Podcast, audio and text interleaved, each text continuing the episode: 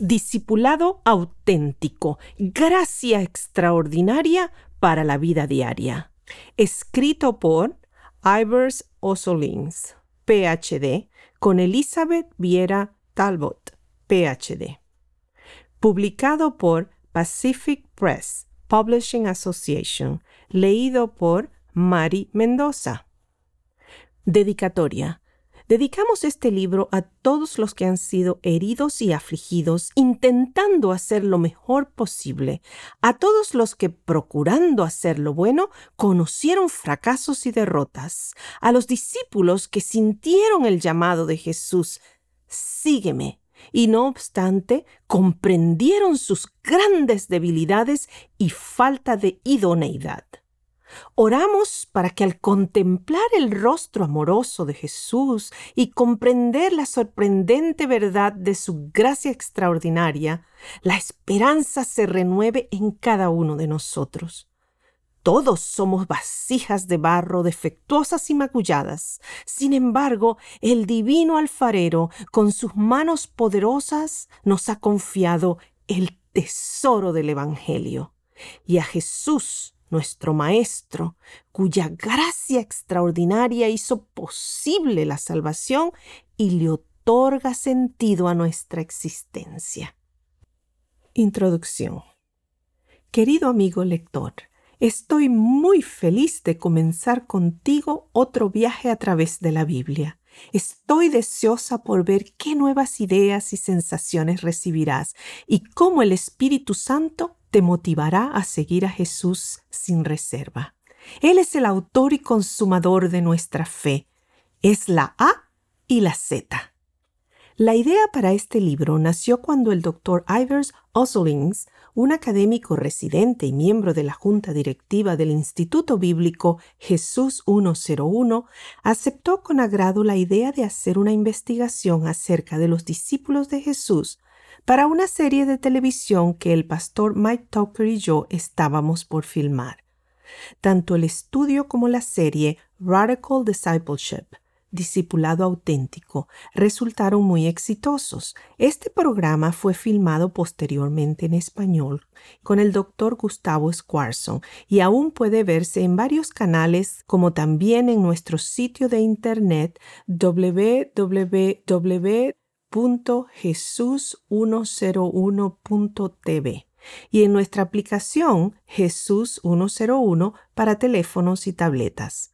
La serie está diseñada para responder preguntas que muchas personas se hacen acerca de lo que significa ser un discípulo de Jesús y quién está realmente calificado para hacerlo.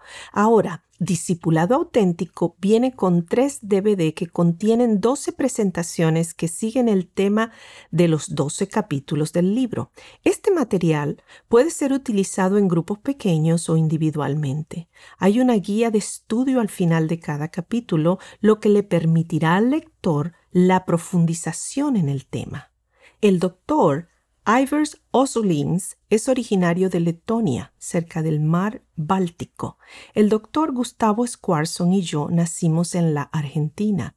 Así como en varios de mis libros anteriores he contado historias de mi vida, especialmente de mi niñez, Ivers comienza los capítulos con las historias de su niñez y su cultura en el otro lado del mundo.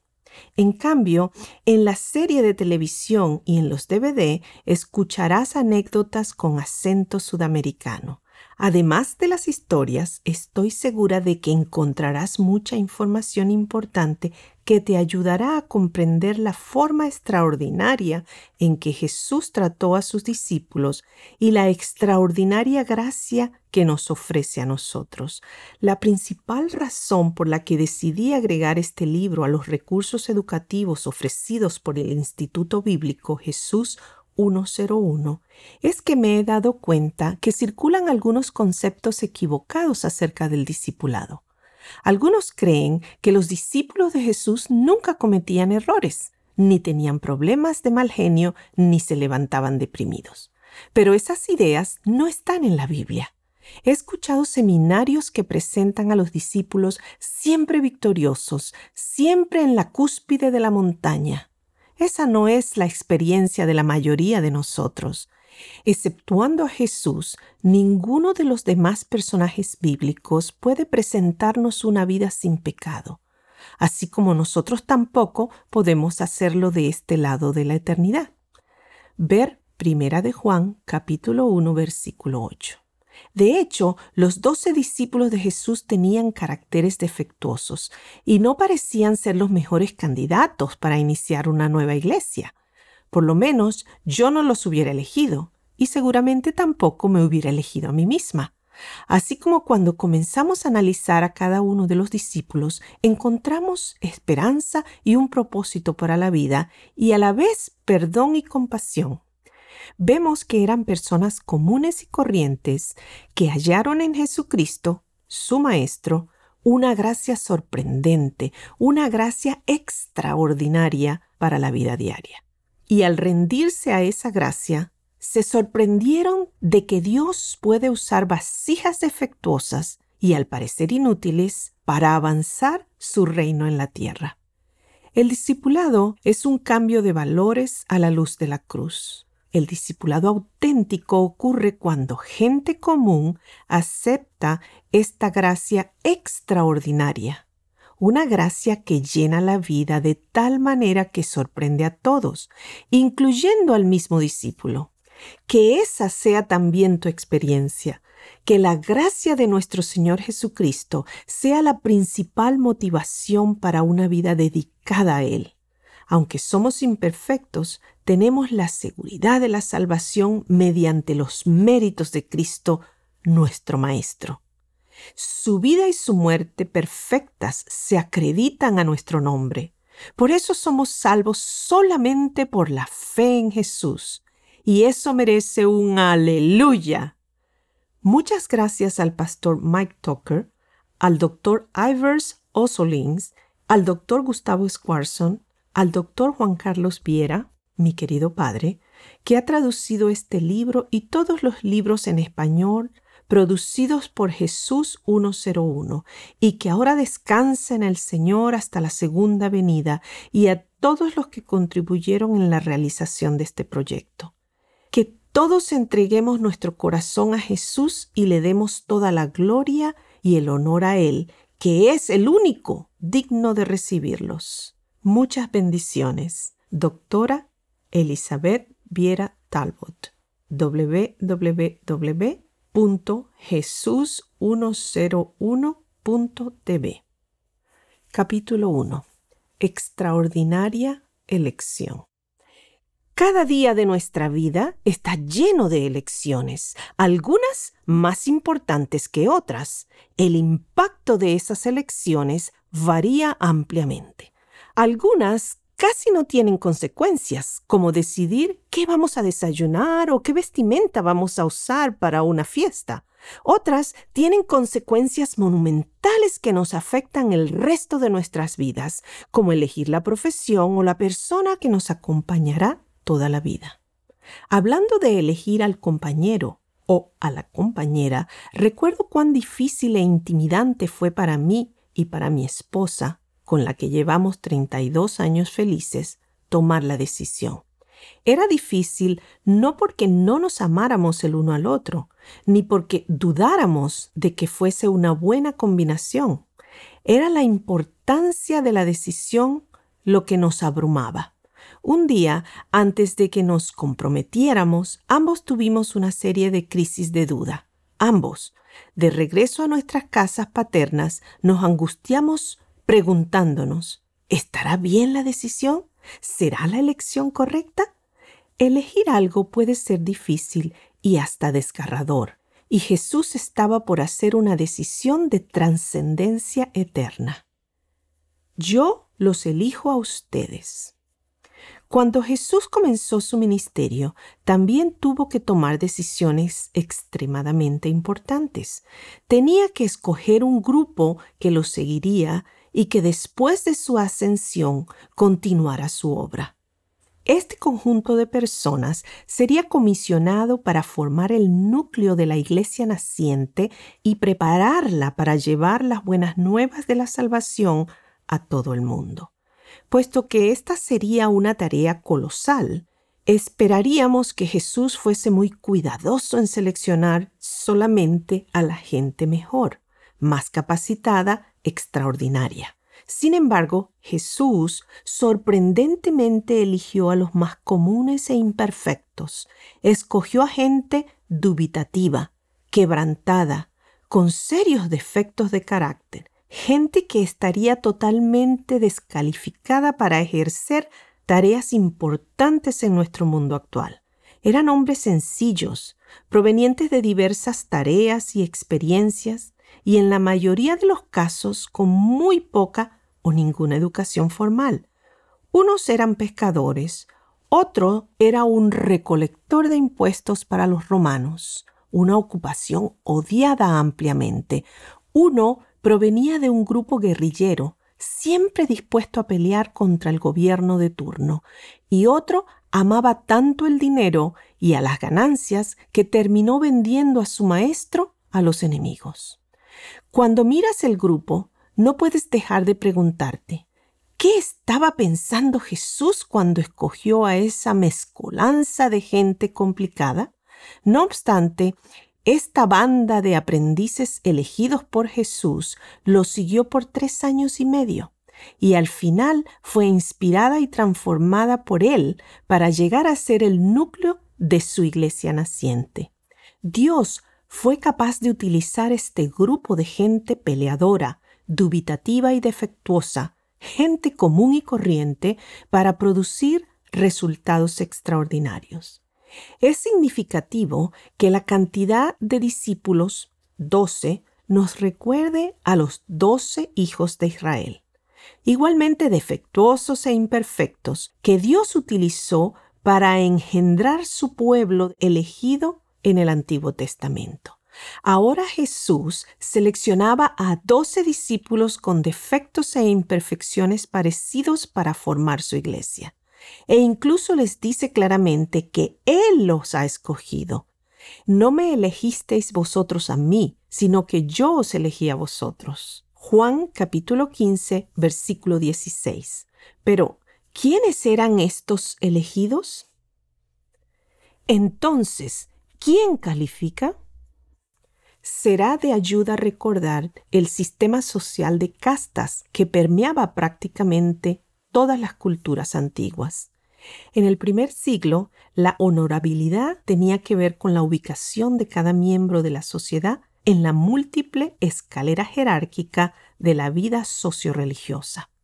El sistema regulaba estrictamente las relaciones entre individuos en las reuniones sociales.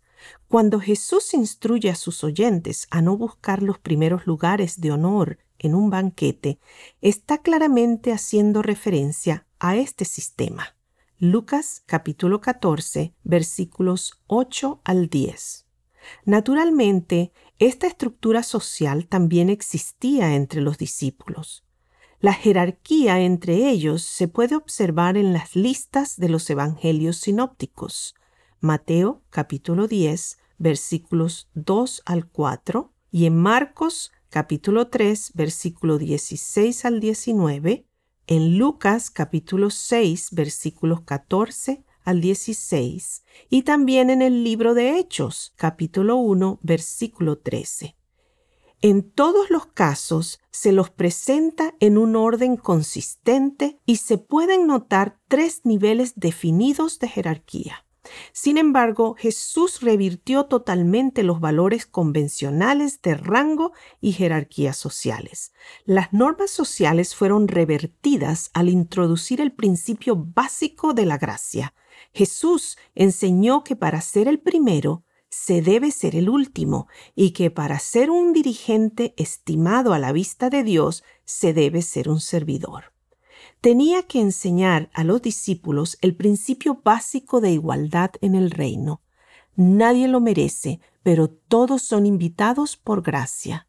Era crucial que los discípulos comprendieran que sin Jesús no llegarían a nada, aunque ofrecieran sus mejores esfuerzos. Pero, ¿cómo la gente común y corriente puede entender esta gracia sorprendente? De lo común a lo extraordinario. Lucas y Juan se unen para formar un inclusio y hacer referencia a este punto, utilizando el tema de la pesca. Un inclusio es una especie de sándwich literario, cuando una narración comienza y termina con el mismo elemento. En los comienzos de su Evangelio, Lucas cuenta el llamamiento de los discípulos, Pedro había estado pescando toda la noche sin ningún resultado. Ahora están lavando las redes, lo que significa que el trabajo de esa noche se había terminado. E inesperadamente Jesús le dice, echen allí las redes para pescar. Lucas capítulo 5 versículo 4. Pedro, un pescador profesional, sabía que las redes que usaban eran para pescar de noche y ahora estaban a plena luz del día. Por lo tanto, objeta lo que parece una orden sin sentido. No obstante, finalmente cede y responde. Pero como tú me lo mandas, echaré las redes. Versículo 5. Entonces ocurre un milagro recogen tantos peces que las redes comienzan a romperse y las barcas a hundirse. ¡Qué experiencia! ¡Qué milagro de Dios! Experimentar un éxito tan grande que tus propias herramientas de trabajo, cualesquiera que sean, comienzan a romperse. En verdad, puede ser atemorizante ver un éxito tan explosivo, especialmente si lo comparas con el hecho de que antes de que estuviera Jesús, tus esfuerzos han sido inútiles. Este es el punto principal en esta narración. Tu éxito no depende de tus herramientas ni tampoco de tus habilidades o experiencia. Depende completamente de la presencia y la acción de Jesucristo. A veces en mi vida y en mi ministerio he tenido que aprender esta lección por el camino difícil. Es fácil caer en la tentación de decirle a Dios, yo puedo, soy un profesional, puedo yo mismo manejar este asunto. Generalmente esta actitud precede a nuestros mayores fracasos. Entonces aprendemos a depender de Él.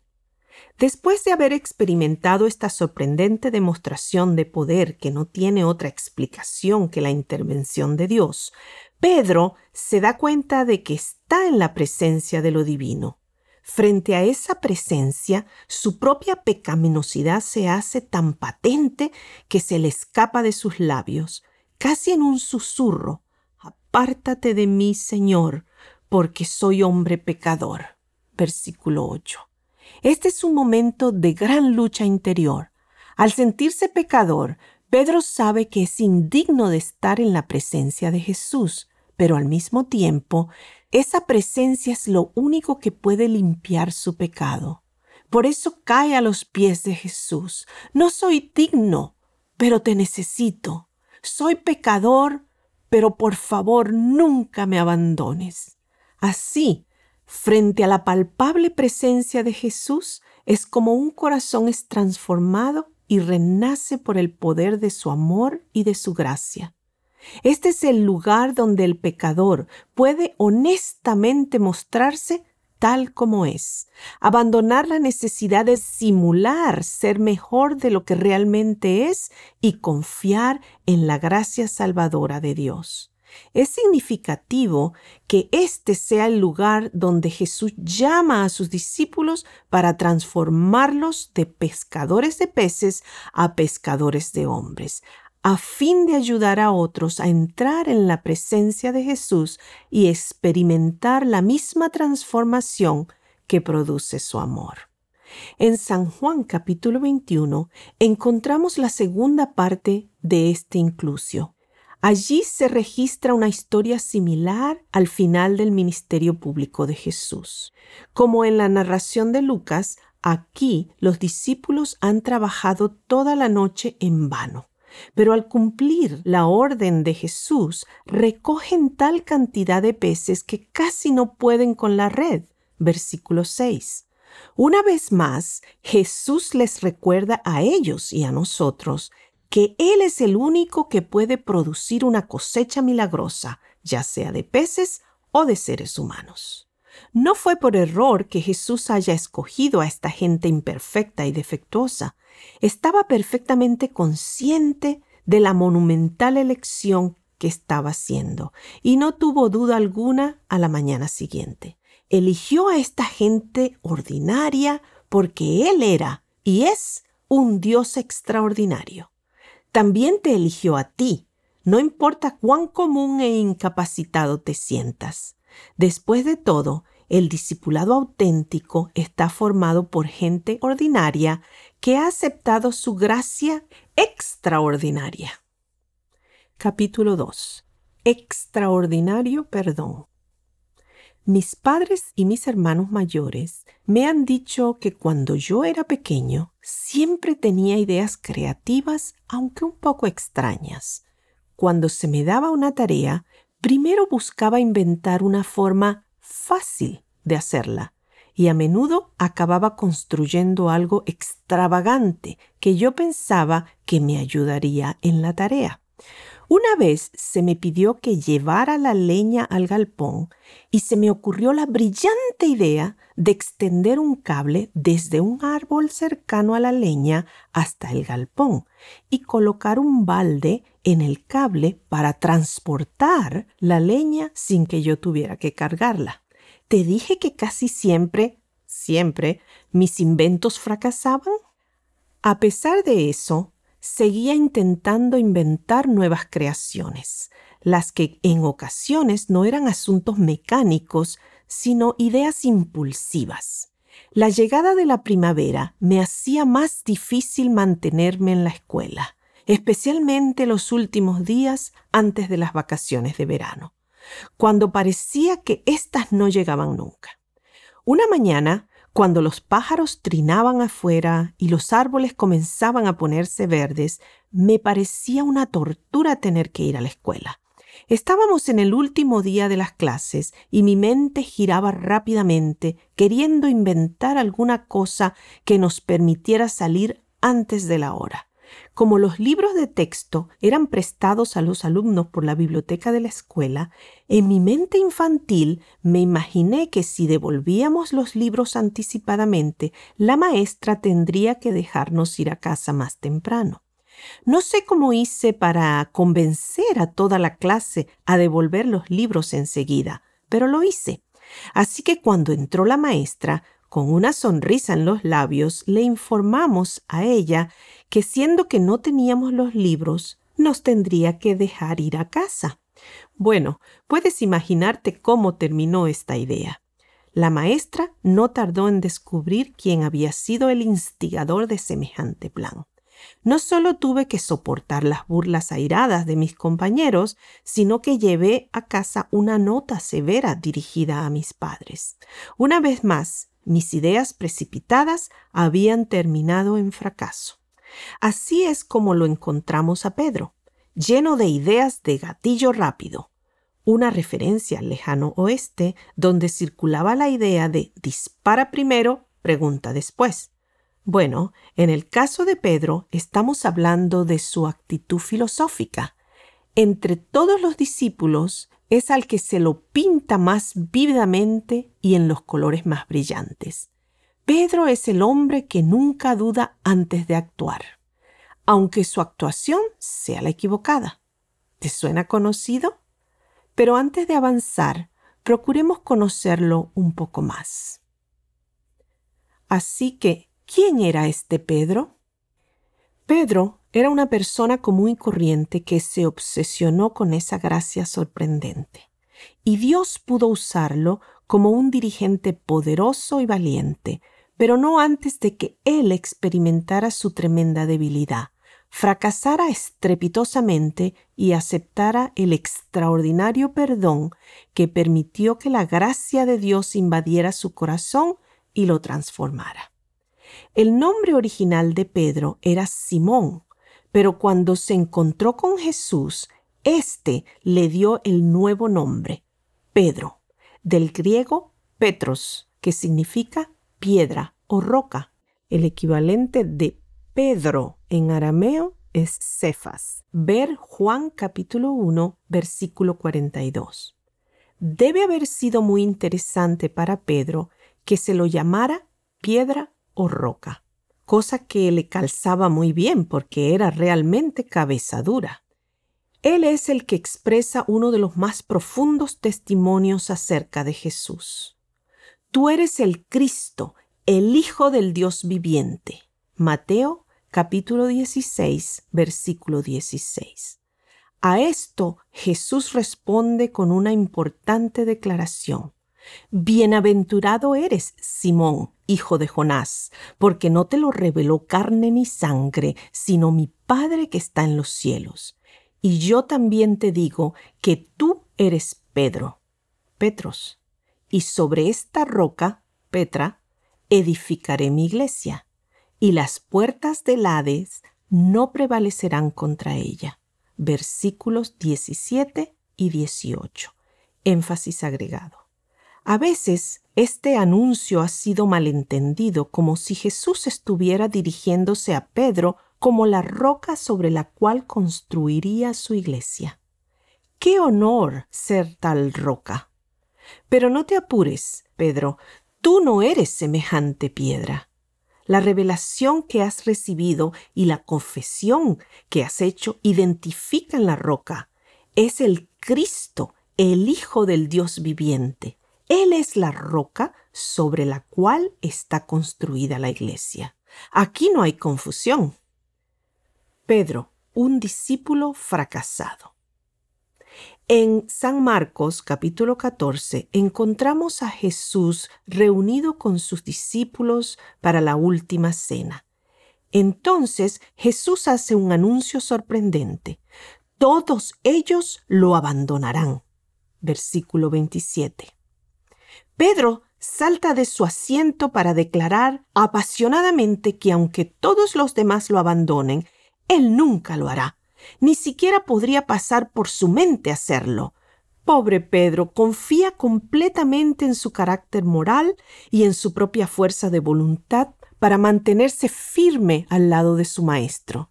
Pero Jesús se vuelve hacia él y en dolorosos detalles le indica el camino que Pedro seguirá esa misma noche para negarlo tres veces.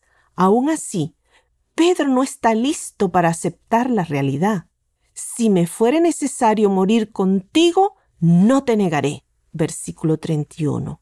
Jesús, ¿todavía no me conoces bien? Yo soy Pedro, la roca. Tú me diste ese nombre, ¿recuerdas? ¿Mi nombre te indica algo? Puede ser que los otros sean debiluchos, pero yo no. Yo seguiré siendo leal a ti como siempre. Es difícil imaginar ¿Cómo se habrá sentido Pedro después que su bravura y su fuerza de voluntad se cayeron como una torre de arena? Cuando una simple sirvienta le hizo una sencilla pregunta, Pedro tuvo la oportunidad para usar su fuerza de voluntad y responderle con la verdad, pero no pudo. No pudo hacerlo. Era realmente él quien no se conocía bien. Su arrogante declaración de seguir a Jesús hasta la muerte había desaparecido, su fuerza de voluntad se había disuelto y se encontró declarando entre juramentos y maldiciones, no conozco a este hombre de quien habláis. Versículo 71. En San Lucas capítulo 22 versículo 61 se nos da un importante detalle acerca de lo que sucedió después de la negación de Pedro sus ojos se encontraron directamente con los de Jesús. Trato de imaginar lo que vio Pedro en esa breve mirada. ¿Enojo? ¿Desprecio? ¿Quizás amargura? Creo que Pedro no vio nada de eso. Por el contrario, vio el amor incondicional de Cristo, un amor que no había sido afectado por su traición, un amor que no había disminuido por su vergonzoso rechazo. Era el extraordinario amor del Hijo de Dios que en este importante momento estaba invadiendo el corazón de Pedro. Era una intervención divina que permitiría restaurar los pedazos de una vida fracasada y transformarlos en un hombre nuevo. ¿Se puede ministrar después de fracasar? Me alegra que lo preguntes. Después de la resurrección, Jesús encuentra a Pedro a la orilla del lago, trabajando con sus redes. Una vez más, ha trabajado toda la noche y no ha pescado nada. Y nuevamente Jesús milagrosamente le permite recoger una increíble cantidad de peces. Juan capítulo 21.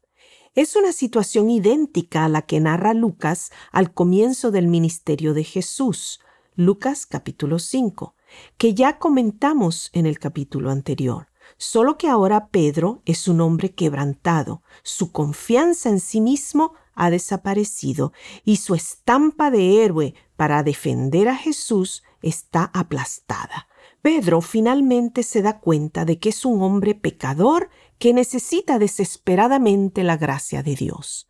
Ha completado el círculo que comenzó tres años y medio antes. Ha llegado al mismo lugar donde reconoció que era un hombre pecador. Pero esta vez su comprensión es más profunda, porque reconoce un poco mejor la realidad de su carácter. Y lo que es más importante, reconoce más claramente la identidad y el carácter de Jesús. Jesús tiene un fuego encendido e invita a Pedro y a sus compañeros a reunirse con él. Y así como Pedro lo ha negado tres veces, ahora le da la oportunidad tres veces de confirmar su amor por él. Cuán diferente es el Pedro que encontramos aquí. Triste, avergonzado por su pecado, sin confianza propia, no es el mismo Pedro que hubiéramos escuchado antes decir, Jesús, ¿cómo puedes dudar de mí? ¿No me conoces bien? Seguro que te amo. No, el Pedro arrogante no existe más. El que responde es un Pedro humilde. Tú sabes que te amo. Juan capítulo 21 versículo 15 y Jesús inmediatamente lo vuelve a llamar al ministerio. Apacienta mis ovejas. Versículo 17. Cada vez que pienso en Pedro, recuerdo mis propios inventos y mi forma apresurada de creer que podía resolver todas las situaciones con mis propias habilidades.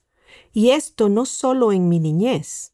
Ha habido muchas ocasiones en mi vida cuando estaba decidido a mantenerme firme por Jesús, a decir o hacer lo que es correcto sin importar las consecuencias. Pero no lo hice. No pude hacerlo porque no me conocía a mí mismo ni sabía que mi fuerza de voluntad no era suficiente, y fallé. Pero por la gracia de Dios, cuando se encontraron mi propia pecaminosidad con su extraordinario amor y su gracia, también encontré su extraordinario perdón y un renovado llamado. Apacienta mis ovejas. Capítulo 3. Extraordinario amor. Cuando tenía unos 10 años de edad, me gustaba jugar con mis vecinos. En general, nos llevábamos bien, pero había ocasiones en las que nos poníamos a discutir tan intensamente que terminábamos peleados. Una de esas peleas ha quedado para siempre en mi memoria, no por el tema que discutíamos, sino por lo que dije para terminarla. Puesto que había crecido en el seno de una familia cristiana devota, se nos había enseñado que debíamos utilizar cada oportunidad para compartir nuestra fe con los demás. En este caso, me pareció que esta pelea era la perfecta oportunidad, no solo de declarar mi creencia en Dios, sino de usar a Dios como un arma para defenderme. Así que en medio de la acalorada discusión, cuando se me estaban acabando los argumentos, decidí exponer mis creencias religiosas y con todas las fuerzas de mis diez años le grité ¿No te das cuenta que Dios te va a quemar en el fuego por ser tan malo conmigo? Estoy seguro de que esta aventura misionera no convirtió a nadie. Sin embargo, tengo que reconocer que aún como una persona mayor en ocasiones he usado la misma técnica, solo que de una manera más sutil. Y sospecho que no soy el único que lo ha hecho.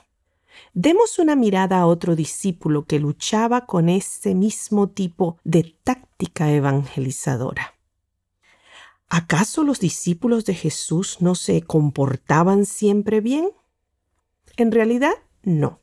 Jesús tenía un discípulo con un cortocircuito tan rápido que le puso a él y a su hermano el apodo de Buanerges, hijos del trueno.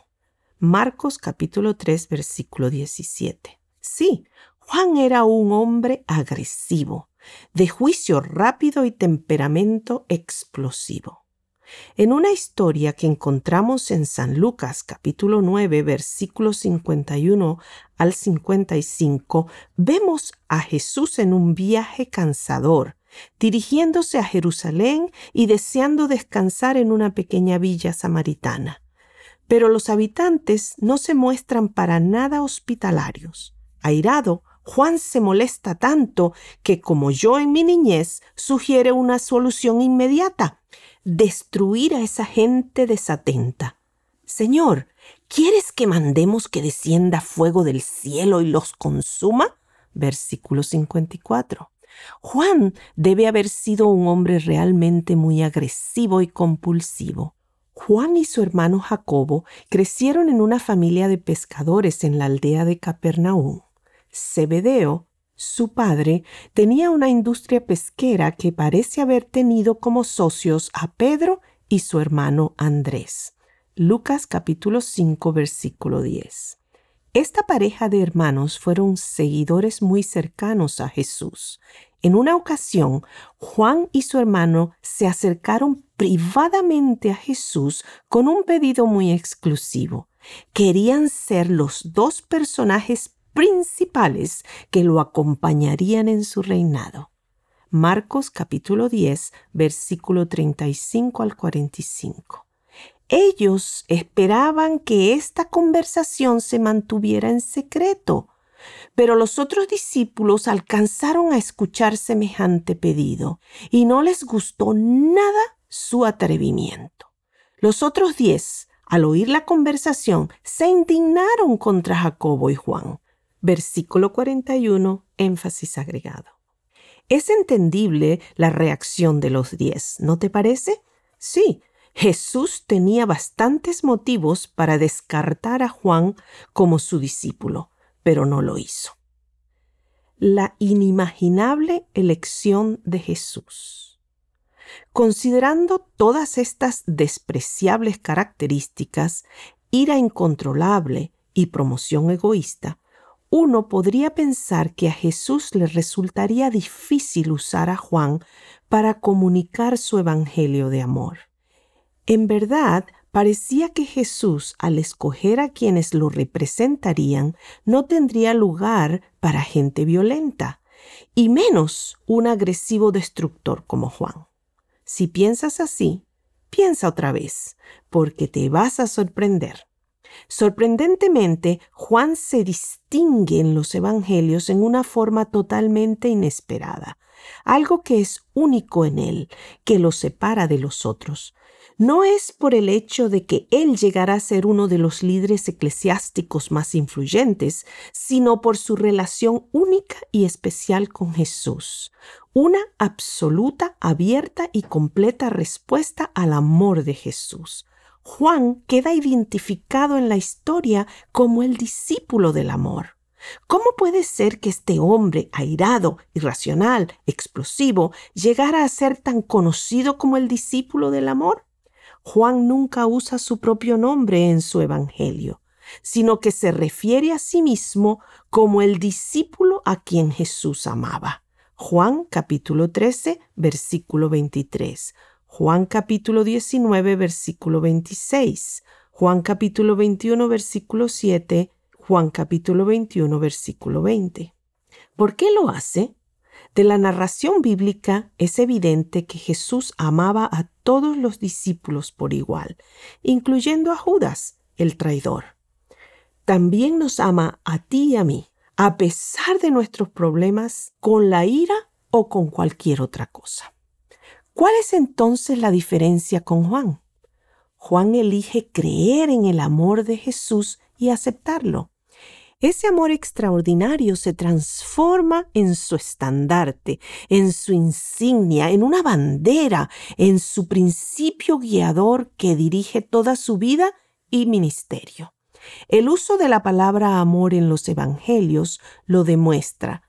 Mateo usa la palabra 17 veces, Marcos 8 veces, Lucas 19 veces, pero Juan menciona la palabra amor 57 veces en su Evangelio y 52 veces en sus cartas. Algunas de estas declaraciones son bien conocidas, como San Juan capítulo 3 versículo 16 y Primera de Juan capítulo 3 versículo 1. ¿Te imaginas? Hay 109 menciones a la palabra amor en sus escritos. Realmente estaba obsesionado con el amor de Jesús. Eso explica por qué Jesús escogió a Pedro para que apacentara sus ovejas, pero lo eligió a Juan para que cuidara de su madre. Juan capítulo 19 versículo 26 y 27. El discípulo amado. Antes de su muerte en la cruz, Jesús tiene una última cena con sus discípulos. Reclinados sobre almohadones en el piso, alrededor de una mesa en forma de U, una típica escena del primer siglo en Palestina, Jesús sorprende a sus amigos y compañeros con una impactante declaración. Uno de ellos lo va a traicionar. Juan capítulo 13 versículo 21. Como Juan está reclinado junto a Jesús, Pedro, con señas, le indica que le pida más detalles del asunto. Versículo 23 y 24. El Evangelio describe la situación. Él, Juan, recostado cerca del pecho de Jesús, le dijo, Señor, ¿quién es? Versículo 25, énfasis agregado. Podemos imaginar a Juan acercándose más a Jesús para susurrarle la pregunta cerca de su oído, privadamente. Pero al hacerlo, también podemos imaginar que escuchó los latidos del corazón de Jesús. Corazón con corazón, un alma, la de Juan, que constantemente buscaba el contacto con Jesús. Sí, Juan era un hombre agresivo, pero al buscar estar cerca de Jesús y constantemente escuchar los latidos de su corazón, se sumergió totalmente en su amor. El extraordinario amor de Jesús quebró las barreras de su agresividad y su ira. Juan, que comenzó su caminar con Jesús como un hombre agresivo y explosivo, al aceptar el extraordinario amor de Jesús, llegó a ser el discípulo al que Jesús amaba. Esta expresión favorita muestra que Juan, más que sentirse un discípulo, un pastor o un apóstol, se consideraba primordialmente un recipiente del extraordinario amor de Jesús. Esto era lo que lo identificaba y motivaba para trabajar por Jesús. Esta era la fuente de su fortaleza y ánimo en las pruebas, ser amado por Jesús. Ese amor animaba su vida, motivaba su ministerio y era el centro mismo de su mensaje, un mensaje que no había aprendido en la escuela o mediante un libro, sino a través de las experiencias reales de su vida con Jesús tú eres el amado del Señor. Si te llamaran hijo o hija del trueno, ¿te parece que estarían definiéndote correctamente? En mi caso, considerando mis primeras actividades misioneras y mis posteriores acciones similares, creo que estaría en lo cierto al calificarme así. A menudo me he encontrado juzgando apresuradamente y sin ninguna compasión a los demás. Y aunque ahora la mayoría de estas batallas ocurren en mi mente, todavía son reales. Imagíname en la autopista, en el carril rápido, detrás de alguien que conduce más despacio que la velocidad autorizada. Si pudieras leer mis pensamientos, hablando de cortocircuitos, ¿te identificas con lo que estoy hablando? Sí, es así. Juan podría decirte a ti también Bienvenido al club, amigo. Y no, no es el club de la gente irritable y molesta que siempre quiere ventilar su ira. Juan nos invita a participar de la compañía de aquellas personas ordinarias que comprende que son defectuosas e incapaces, gente común y corriente, pero que han descubierto el amor sorprendente de Jesús por ellos. Este es el club de los ex de los hijos e hijas del trueno que han gustado la increíble gracia y el amor de Jesús. Son la gente a quienes Jesús ama. Bienvenido al club, amigo. Capítulo 4. Extraordinaria revelación. Tengo un hermano que es cuatro años mayor que yo y una hermana que es dos años mayor. Mientras los tres crecíamos juntos en Letonia, mi hermana tenía una personalidad maternal. Todavía la tiene. Siempre cuidaba de mí y me defendía cuando me metía en problemas. Mi personalidad, en cambio, era menos hermanable y cuando me sentía amenazado por mi hermano mayor, peleaba por mis derechos. En Letonia, en aquellos tiempos, la mayoría de la gente dependía del transporte público. Cuando mi padre compró una motocicleta con un sidecar, fue un gran avance para el transporte de la familia. Y así marchábamos, mi madre sentada detrás de mi padre y nosotros tres apretujados en el sidecar, mi hermano mayor mirando hacia adelante y mi hermana y yo mirando hacia atrás. Adicionalmente, mi padre había construido un toldo y un parabrisas de plástico para protegernos de los elementos. Solo mi hermano, no yo, podía ver la ruta a través del parabrisas. Los cinco viajábamos de esa manera, entreteniendo a la gente que nos miraba asombrados como si nunca hubieran visto semejante espectáculo. No obstante, había un problema. Mi hermano mayor siempre ocupaba el asiento del frente, así que me quejé. ¿Por qué él ocupa siempre el asiento delantero y puede ver el camino? No es justo. Era un privilegio y yo también quería participar. No me preocupaba el hecho de que, de acuerdo a nuestras diferentes edades y estaturas, mis padres habían descubierto que esta era la única forma en que podíamos entrar todos en este peculiar medio de transporte. Así fue como comenzaron mis ansiedades de transporte. Pero no acabó allí. Al superar el tiempo de la motocicleta, pasamos a un pequeño autito con un motor atrás enfriado por aire.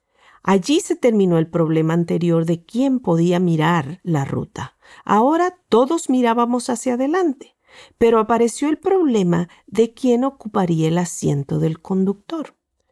Ninguno de los dos teníamos edad para tener la licencia de conducir pero ambos codiciábamos el privilegio de manejar el auto los pocos cientos de metros que separaban la ruta principal de nuestra casa. De paso, yo no era suficientemente alto como para mirar el camino por encima del volante, así que tenía que mirar entre el volante y el tablero. Cada vez que la familia volvía a casa, los dos hermanos discutíamos acaloradamente por el derecho a conducir el auto por esa angosta calle de tierra. Es curioso que estas luchas por el mejor asiento o por el mejor lugar no se limiten a jovencitos que están creciendo en una área rural. Realmente afecta a todos.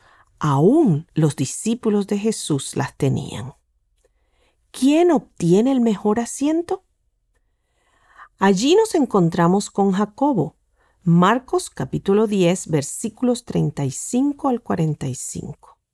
Junto a su hermano Juan, queriendo anticiparse a los otros discípulos en su competencia por ocupar los mejores asientos en el reino de Jesús. Jacobo ocupaba una posición importante entre los discípulos. Se lo menciona consistentemente en el primer grupo, el círculo íntimo. Era uno de los más cercanos confidentes de Jesús y lo acompañó en los momentos más importantes y difíciles de su vida. Siendo uno de los tres discípulos más cercanos a Jesús, Pedro, Jacobo y Juan, tuvo la oportunidad de presenciar de primera mano revelaciones que los demás no experimentarán. Por ejemplo, Jacobo presenció la resurrección de la hija de Jairo, Lucas capítulo 8 versículos 51 al 56, y la transfiguración de Jesús y su encuentro sobrenatural con Moisés y Elías, y la oportunidad de escuchar la misma voz de Dios. Lucas capítulo 9 versículos 28 al 36. Y fue testigo de muchas otras revelaciones extraordinarias. Quizás pensarías que el ver como testigo ocular manifestaciones sobrenaturales te haría sentir muy humilde y pequeño, ¿verdad? Bueno, no es lo que sucedió con Jacobo. Todo lo contrario, se le subió a la cabeza. Quizás también a mí se me hubiera subido a la cabeza. Cuando estás en una posición privilegiada, es una forma de alimentar tu ego de repente te comienzas a sentir importante, poderoso, indispensable, lo que te lleva a buscar más importancia y poder. Quieres estar en el asiento del conductor como mi hermano y yo. Volvamos a San Marcos capítulo 10 versículos 35 al 45. Jesús está en su último viaje hacia Jerusalén, donde dará su vida para asegurar la salvación de la humanidad. Sin embargo, todos los discípulos parecen estar preocupados con la expectativa de que Jesús restaurará muy pronto el trono de David, lo que por supuesto significará privilegios y ventajas para ellos. Están pensando en cosas grandes, en posiciones elevadas, en el gobierno que ellos merecen. Parecen pensar hay tanto poder al estar cerca de Jesús que quiero seguir a su lado, no tanto para tenerlo en mi vida, sino para disfrutar de las ventajas. Ahora que Jesús se dirige a Jerusalén, los discípulos se emocionan más, pensando que sus sueños están por cumplirse a la vuelta de la esquina. Finalmente serán capaces de dejar la plebe, dejar de no ser nadie y ascender a ser miembros del gobierno. Podrán sentarse en el asiento del conductor. Creen que en ese mismo momento Jesús ha de estar considerando quiénes ocuparán las posiciones importantes en su gobierno, a pesar de que Él constantemente les recuerda que se acerca su sufrimiento y su muerte. Mientras se acercan a Jerusalén, la urgencia de Jacobo se torna febril.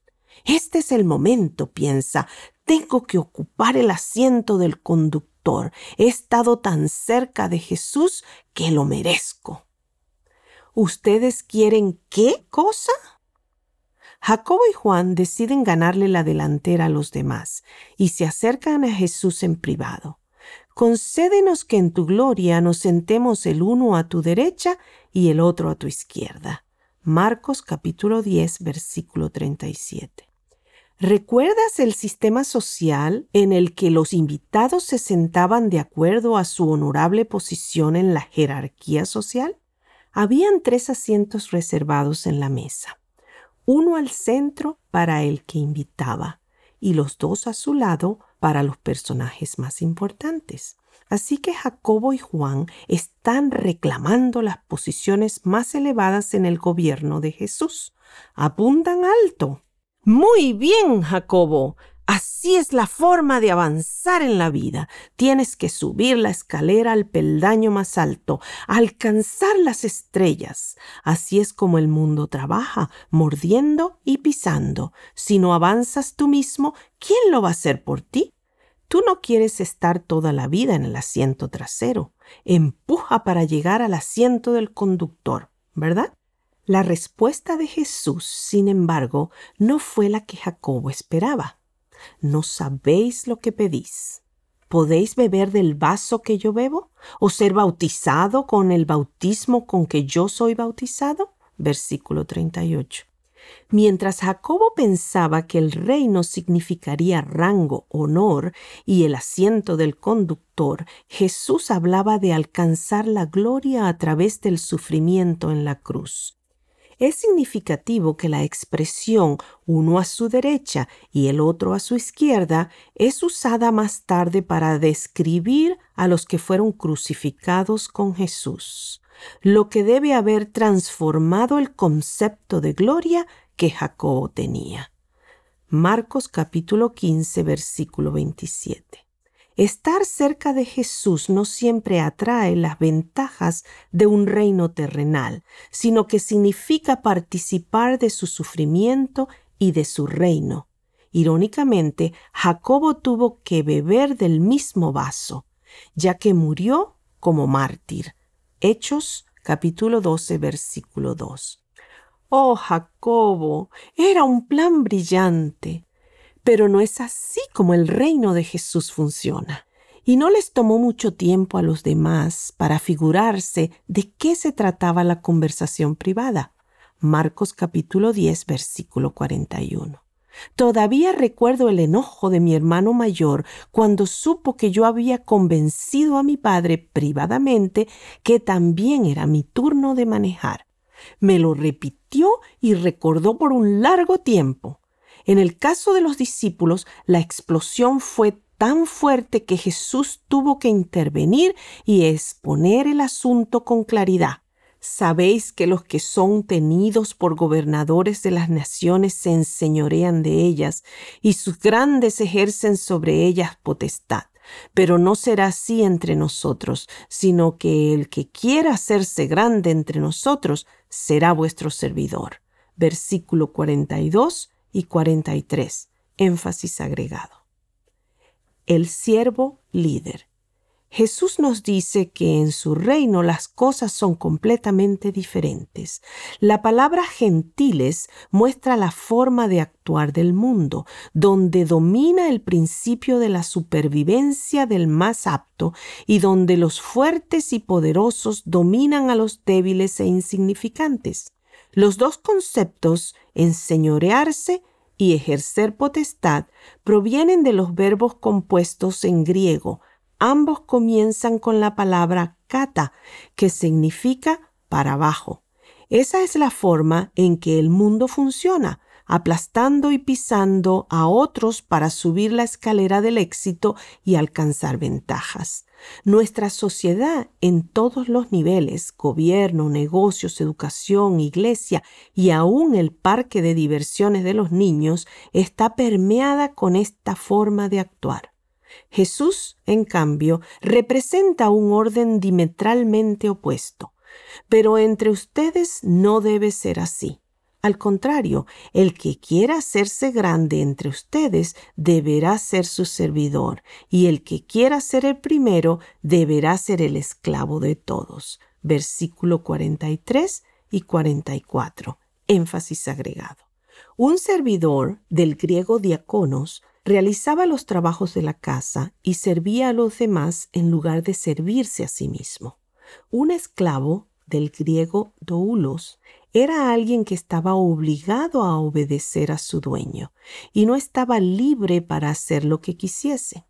Ambos, diaconos y doulos, estaban en la parte más baja del orden social. Jesús está siendo perfectamente claro que aquel que tiene la ambición de estar al servicio de Dios debe servir a otros. Bajo el gobierno de Dios, los últimos serán primeros. Jacobo tuvo que comprender que el rango, la estirpe y la importancia propia no tienen lugar en el reino de Dios. Jesús completó su respuesta con el ejemplo de su propia vida, porque el Hijo del Hombre no vino para ser servido, sino para servir y dar su vida en rescate por muchos. Versículo 45. Jesús estuvo dispuesto a abandonar todo para servirnos y redimirnos. Sustituyó con su vida la nuestra y murió en nuestro lugar. Eso pone las cosas en perspectiva, ¿verdad?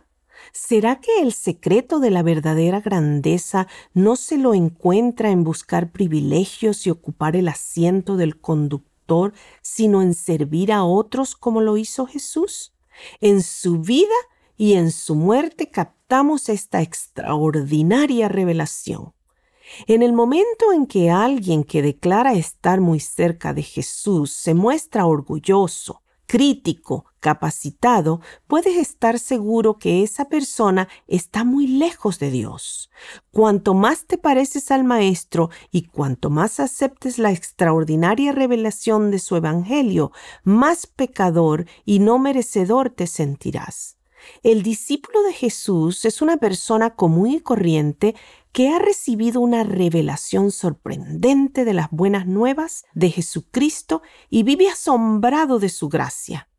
Te invitamos a unirte con nosotros. Nosotros somos los discípulos de Jesús que sin merecerlo hemos sido salvados por su gracia y eso nos sigue asombrando. Capítulo 5 extraordinario maestro. Hace unos años yo estaba en la Universidad de Bugema, en Uganda, para enseñar algunos cursos intensivos para graduados. Allí me encontré con un joven estudiante que jamás olvidaré. Sentados en un banco en el medio del campus, él compartió conmigo su historia. Unos pocos meses antes, Jeffrey, no es su nombre verdadero, había comprado un pasaje para volar a Pakistán. En la mañana de su vuelo no pudo encontrar su pasaporte, a pesar de haberlo buscado con desesperación. Finalmente perdió su vuelo. Estaba tan enojado que no quería ver ni hablar con nadie. Mientras tanto, otro joven buscaba con quién hablar, y a pesar de la cara de pocos amigos de Jeffrey, quiso iniciar una conversación con él. Era un joven cristiano tan entusiasmado con Jesús que deseaba compartir su amor por su maestro con todo el mundo. Al principio, Jeffrey no estaba interesado en oírlo, pero ante la persistencia del joven comenzó a escuchar. Las palabras penetraron hasta lo profundo de su ser, y no pasó mucho tiempo hasta que sucedió un milagro, y su amor por Jesús se manifestó. Ahora, Cuatro meses más tarde, ambos nos encontrábamos en una universidad cristiana y Jeffrey estaba estudiando teología, preparándose para testificar acerca de su nuevo maestro, Jesucristo. Dios pudo usar a un joven común y corriente para compartir con Jeffrey de su extraordinario maestro. El día que Jeffrey perdió su vuelo, se iba a un campamento terrorista para prepararse y entrenarse para una misión suicida. El discípulo detrás de la escena.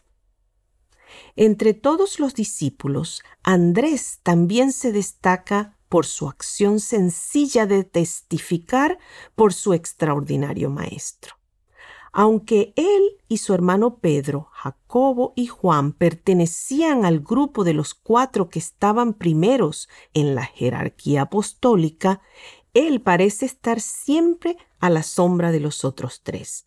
Y en realidad, él es primordialmente un discípulo detrás del telón, no uno de los que recibe reconocimiento por realizar miles de bautismos ni atraer grandes multitudes por ser un predicador espectacular. Andrés y su hermano, Simón Pedro, crecieron junto al mar de Galilea, en la aldea de Bethsaida, en la familia de su padre Jonás, también llamado Juan. Mateo capítulo 16, versículo 17. Juan capítulo 1, versículo 42.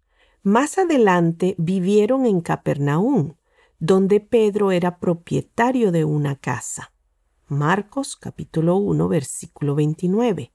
Eran pescadores. Mateo capítulo 4 versículo 18. Y parece que eran socios con Jacobo y Juan, los hijos de Zebedeo. Lucas capítulo 5 versículo 10. Anteriormente, Andrés, después de haber escuchado la predicación de Juan el Bautista, decidió seguirlo como su maestro. Pero Juan no estaba interesado en acumular discípulos como hacían otros predicadores de su tiempo, sino en señalar a otro que vendría después de él y sería infinitamente mayor que él. Juan capítulo 1 versículo 30. Andrés captó muy pronto la pasión que Juan el Bautista sentía por Jesús y, junto con otro discípulo, decidió buscarlo y conocerlo mejor. Versículo 40 pasaron un día con Jesús y esto fue suficiente para que Andrés se convenciera de que Jesús realmente era el Mesías. Sin dudar, lo siguió y llegó a ser su discípulo. Versículo 35 al 40. Y aquí viene lo asombroso de Andrés. Estaba tan maravillado de haber encontrado a su extraordinario maestro que no podía mantenerse en silencio. Tenía que ir y compartirlo con alguien más. Inmediatamente buscó a su hermano, Simón, Pedro, y lo llevó a Jesús. Versículo 41 y 42. Puedes imaginar a Andrés, lleno de tanto gozo, que corre rápidamente y casi sin aliento pregunta Simón, Simón, ¿dónde estás? En su entusiasmo va preguntando a los que andan por el camino ¿Han visto a Simón? ¿Por dónde andará? Tengo que encontrarlo. Finalmente, agotado y con la voz ahogada, encuentra a Simón en la playa y lo único que puede decirle es lo encontramos, lo encontramos. ¿A quién encontraron? pregunta confundido Simón. Al más extraordinario Maestro, al Mesías. Hemos encontrado al Cristo. ¿No te parece increíble? Y le trajo a Jesús. Estas palabras con las que Juan concluye la historia versículo 42, me encantan, porque están llenas del gozo de la salvación y qué emoción es calzar los zapatos de Andrés y llevar a gente a Jesús. No hay nada que se parezca a la alegría de llevar a una persona a Jesús, confiando en el extraordinario Maestro. El carácter y la confianza de Andrés en Jesús se distinguen distinguen más claramente en la historia del capítulo 6 del Evangelio de Juan, cuando los discípulos enfrentan el desafío de hallar comida para alimentar a una multitud. Primero, Jesús se dirige a Felipe con una pregunta retórica. ¿De dónde compraremos pan para que coman estos? Versículo 5. Felipe toma literalmente la pregunta y responde, doscientos denarios de pan no bastarían para que cada uno de ellos tomase un poco. Versículo 7. En otras palabras, Felipe saca una calculadora e intenta demostrar que para alimentar esa multitud se necesita una enorme cantidad de dinero. Andrés, en cambio, mira el asunto desde una perspectiva totalmente diferente. Mientras otros ven una multitud, él descubre a un muchacho que tiene para su almuerzo cinco panes de cebada y dos pescaditos. La típica ración de la gente pobre. Es sorprendente que Andrés, al enfocarse en su extraordinario maestro, puede ver más allá de lo que parece una situación imposible. Lleva el muchacho a Jesús con el pensamiento de que su maestro puede hacer algo con esa pequeña cantidad de comida. Su fe y su presentimiento no niegan la realidad de los hechos, así es que para no parecer un tonto, agrega un simple comentario. Mas, ¿qué es esto para tantos? Versículo 9. Pero Jesús no necesita una gran cantidad de recursos para cumplir su plan. Transforma esta pequeña cantidad de comida sencilla, ofrecida por un muchacho sencillo, en una fiesta extraordinaria para miles de personas hambrientas.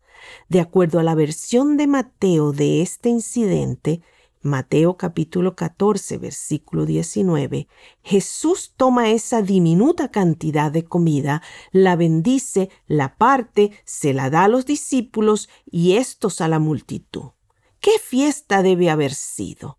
Había tal cantidad de comida que no hubo necesidad de racionarla. No era que cada uno recibía un pedazo de pan y tal vez la cola de un pescado, no, todos comieron cuanto querían. Juan capítulo 6, versículo 11.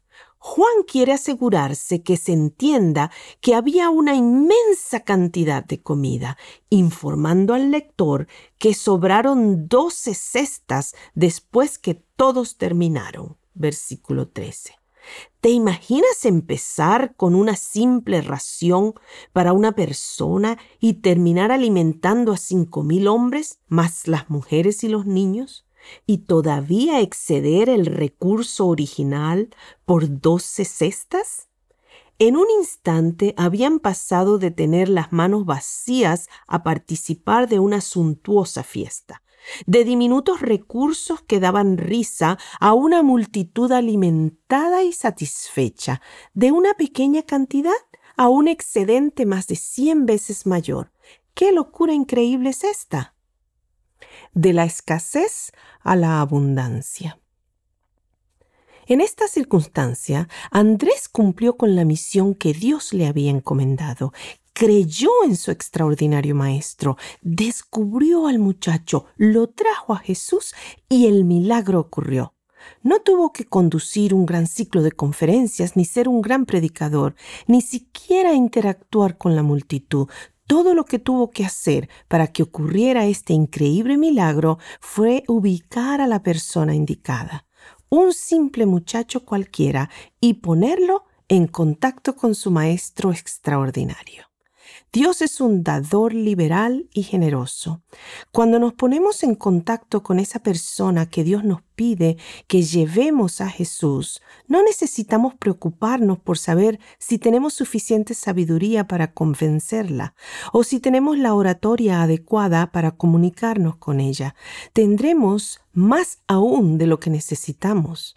Para los que eligen la fe en lugar de la calculadora, Jesús les dará medida buena, apretada, remecida y rebosando. Lucas capítulo 6, versículo 38. Y esto se aplica tanto a nuestra vida diaria como a nuestra salvación. Una mañana te despiertas y te das cuenta que no tienes lo necesario para lograr llegar a la meta, ya sea en tu vida espiritual, en tu matrimonio, en tu educación, en tu trabajo o en tu ministerio. Pero para lograrlo, Dios no depende de tu habilidad, sino de tu disponibilidad para aceptar lo que Él te ofrece. Él suplirá lo necesario para transformar la escasez en abundancia, porque así actúa el reino de Dios. Lo común y corriente se transforma en extraordinario, gracias a la extraordinaria gracia ofrecida por un extraordinario Maestro. Nunca me voy a olvidar de Jeffrey, el candidato a terrorista suicida, estudiando en la Universidad de Bugema, en Uganda, para ser un ministro cristiano. Él es un testimonio viviente de lo que nuestro extraordinario maestro puede hacer con la limitada habilidad de un joven cristiano que decide obedecer el llamado de Dios de testificar, aunque las circunstancias parezcan imposibles. Es imposible calcular la abundancia de los resultados de ese testimonio hasta que la eternidad la revele. Estoy deseoso de ver el verdadero impacto de este milagro, el excedente de docenas de cestas llenas de almas redimidas por nuestro extraordinario Maestro. Capítulo 6. Extraordinaria comprensión. Ser amado sin ser conocido es reconfortante pero superficial. Ser conocido y no ser amado es nuestro mayor temor. Pero ser plenamente conocido y a la vez ser amado es como ser amados por Dios. Y eso es lo que necesitamos más que cualquier otra cosa. Recuerdo haber aprendido el significado de este pensamiento muy temprano en mi vida, cuando sentí temor de ser descubierto, y a la vez comprendí el amor incondicional de mi madre cuando se enfrentó con la fealdad de mi pecado. Cuando estaba en la escuela primaria, recorría a pie los tres kilómetros que separaban a la escuela de mi casa. En aquel tiempo no se consideraba peligroso que un niño lo hiciera solo. A veces después de la escuela me iba un poco más lejos, hasta una villa, para comprarme un helado que era mi postre favorito. Una tarde, cuando hacía planes para el día siguiente, me di cuenta que no tenía ni siquiera un centavo en el bolsillo, lo que no me permitiría satisfacer mis ansias por un helado. Entonces, en mi desesperación, decidí tomar medidas desesperadas. El plan fue esperar que todos se fueran a la sala para entonces escurrirme al ropero del dormitorio y comenzar a revisar los bolsillos de los abrigos de todos allí colgados. Casi me quedé sin aliento cuando descubrí una gran moneda de plata en el bolsillo del saco de mi padre. ¡Uy! Recuerdo la emoción de encontrarla y a la vez el miedo de decidir qué hacer con ella. ¿Se daría cuenta mi padre si se la sacaba? Y si se daba cuenta, ¿en qué lío me metería? Quizá no se va a dar cuenta, pensé. Ni siquiera va a recordar que la tenía. Pero por otra parte, yo sabía que estaba cruzando una línea que nunca antes había cruzado. Robar, ser ladrón. Y eso me turbaba sobremanera. No obstante, mi deseo de un helado prevaleció y me llevé la moneda. No recuerdo muy bien cómo compré el helado y si en verdad lo gocé. Lo que sí recuerdo es el sentimiento devastador de culpa que experimenté al creerme ladrón y el temor de que pudiera ser descubierto. Estas emociones me persiguieron por varios días. Una noche, mientras me acostaba, mi madre se sentó en la cama para arroparme y orar conmigo. Ella había notado la lucha que ocurría en mi corazón y quería recordarme cuánto me amaba Jesús, que Él había muerto por mí y que había prometido no abandonarme. Oh, cuánto anhelaba desprenderme de mi culpa y del temor que me había atormentado por tanto tiempo. En mi ansiedad solté la pregunta, si alguien hace algo malo, ¿todavía Jesús lo ama? Mi madre quedó callada por un momento y entonces me susurró cariñosamente Querido, yo sé lo de la moneda de plata, sin embargo te sigo amando. Y Jesús te ama más aún. Su comprensión me causó un impacto que sacudió mi pequeño mundo, lo que a su vez abrió una represa de emociones que había estado cerrada y que comenzó a fluir copiosamente en forma de lágrimas y palabras de contrición. Lo siento, no quiero ser un ladrón, no sé lo que me pasó, ¿me perdonas? Mi madre me ayudó a captar esta nueva realidad.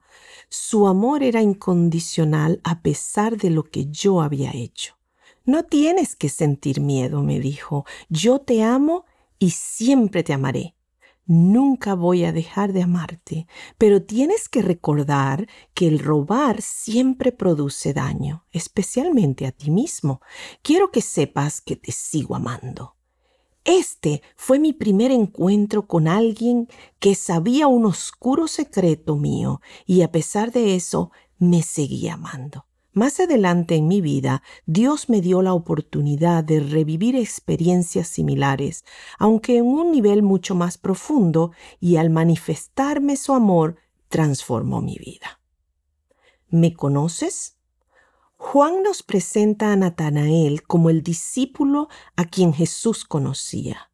En el relato registrado en San Juan capítulo 1 versículo 43 al 51, nos encontramos primero con Felipe, quien está tan emocionado de haber encontrado al Mesías que busca a Natanael y en pocas palabras le da un borbortón de información. Hemos hallado aquel de quien escribió Moisés en la ley, así como en los profetas, a Jesús, el hijo de José de Nazaret. Versículo 45. Un momento, Felipe, no tan rápido. Dilo más lentamente. Natanael no es uno que se engulle todo rápidamente, no se persuade fácilmente. Hay demasiada información para captarse de una sola vez y sobre todo se queda detenido por un profundo prejuicio contra Nazaret. Felipe no entra en el debate teológico, en cambio le hace una simple invitación. Ven y ve. versículo 46. Natanael acepta, se encuentra con Jesús y su vida nunca más será la misma. Mientras Natanael se acerca, Jesús lo describe de una manera fascinante. He aquí un verdadero israelita en quien no hay engaño. Versículo 47. La palabra griega traducida como engaño es dolos y es definida como sacar ventaja mediante métodos engañadores, fraude, malicia, falsedad. Los que escucharon a Jesús y los lectores de Juan estaban familiarizados con el uso de esta palabra, por lo tanto deben haber entendido lo que Jesús quería decir. Natanael es una persona auténtica que no pretende ser otra cosa de lo que realmente es. No es una persona que te engaña con una falsa imagen. ¿Te acuerdas del caballo que los griegos utilizaron para conquistar la ciudad de Troya?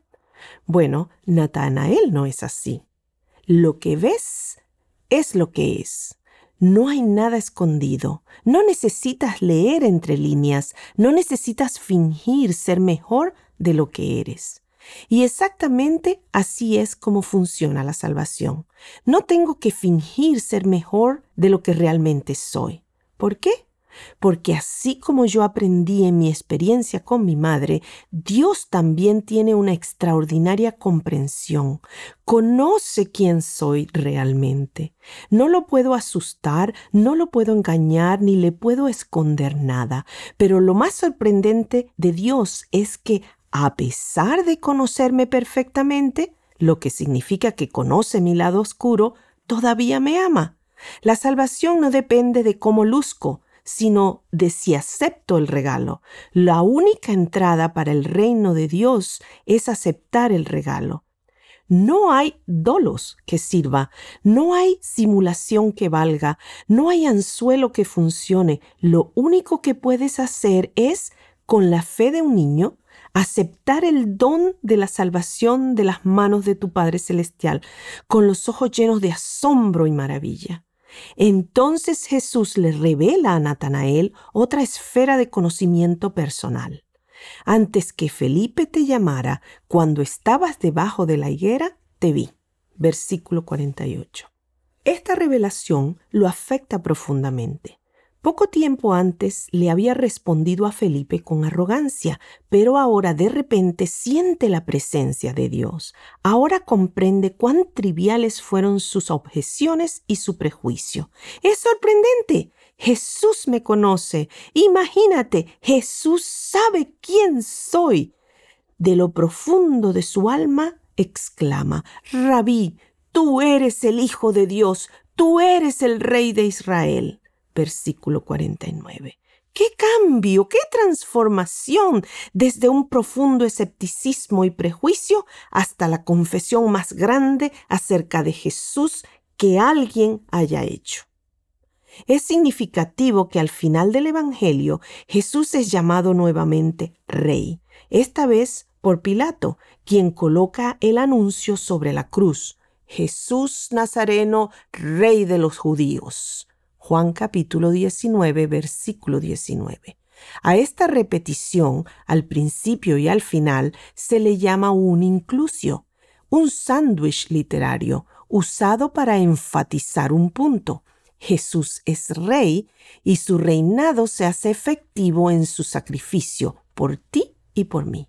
Él es nuestro rey, el que ofrece su vida por los suyos. Juan capítulo 10, versículo 11 la escalera celestial. Para Natanael debe haber sido una especie de cataclismo interno darse cuenta que Jesús conoce su vida. La lee como un libro abierto, con todos sus secretos y fracasos, y sin embargo no lo rechaza.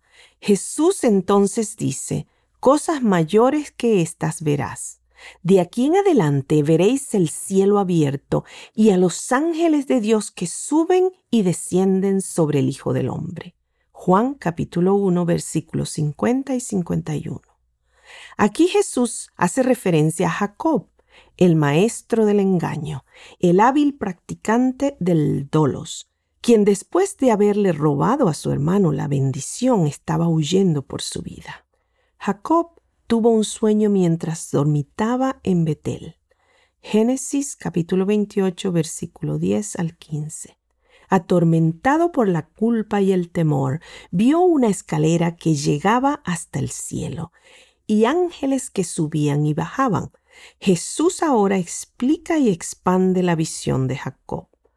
Él mismo es la escalera que vio Jacob en Betel, que funciona como un puente sobre el abismo entre Dios y la humanidad culpable.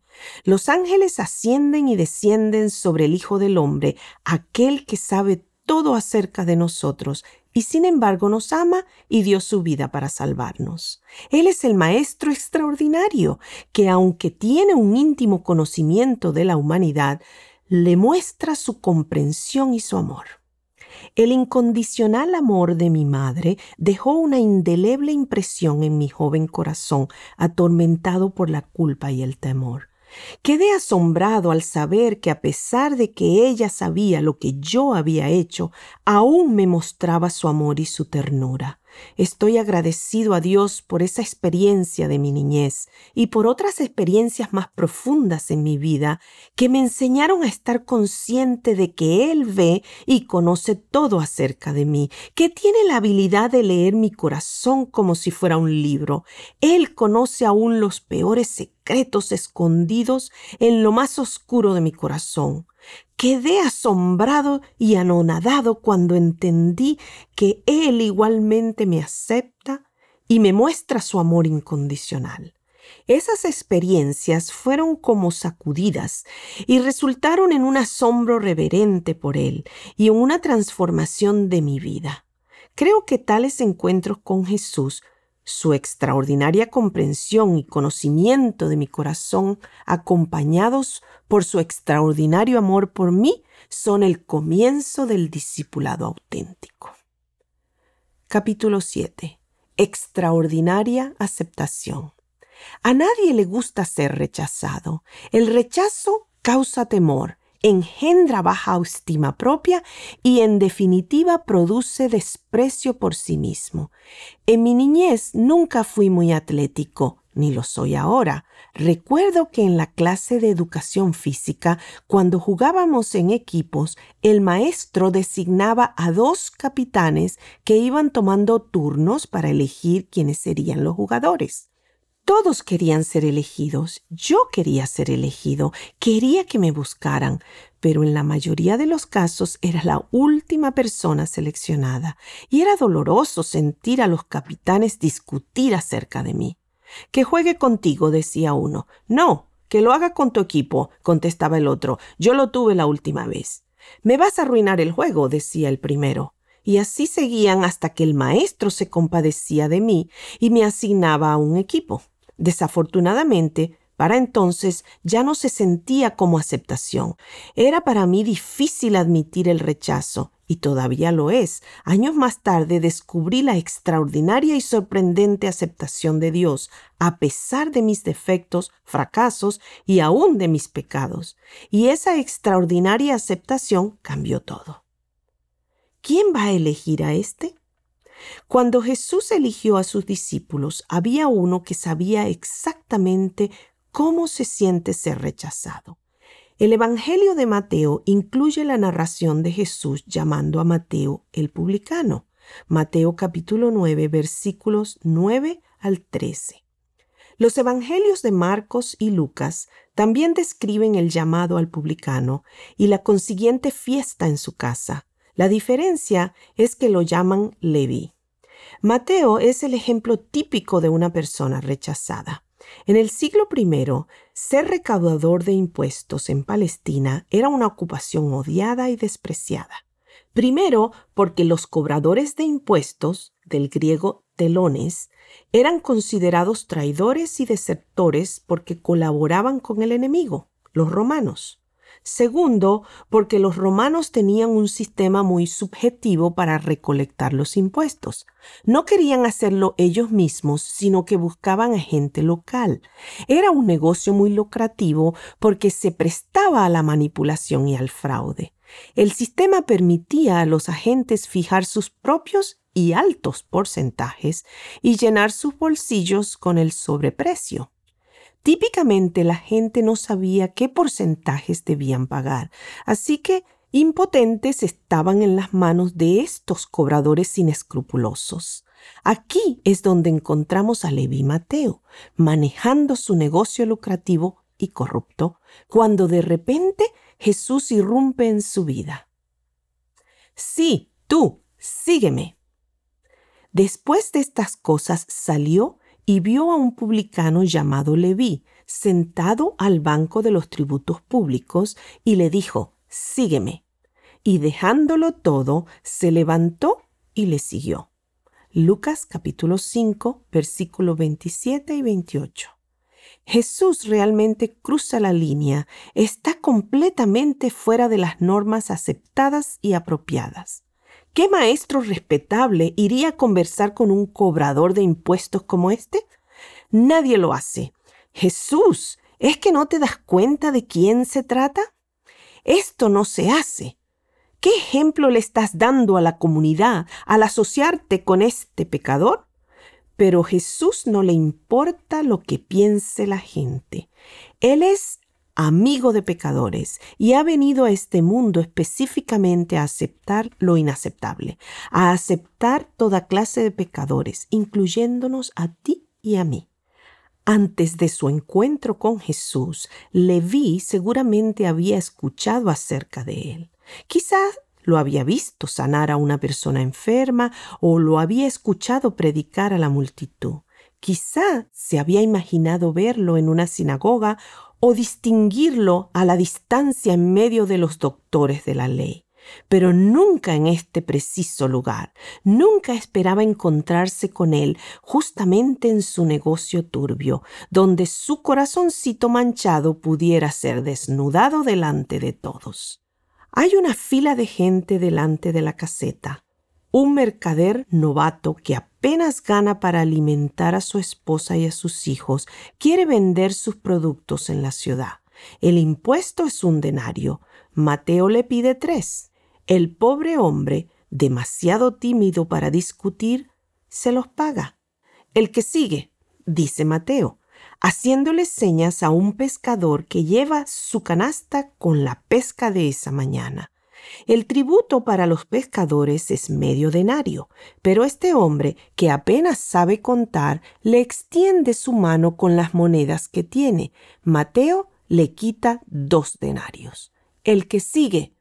Mateo levanta la cabeza para ver la fila de los que están esperando para pagar y queda atónito. Maestro, ¿eres tú? ¿Qué estás haciendo tú aquí? ¿Qué estás haciendo tú aquí? ¿Sabes quién soy?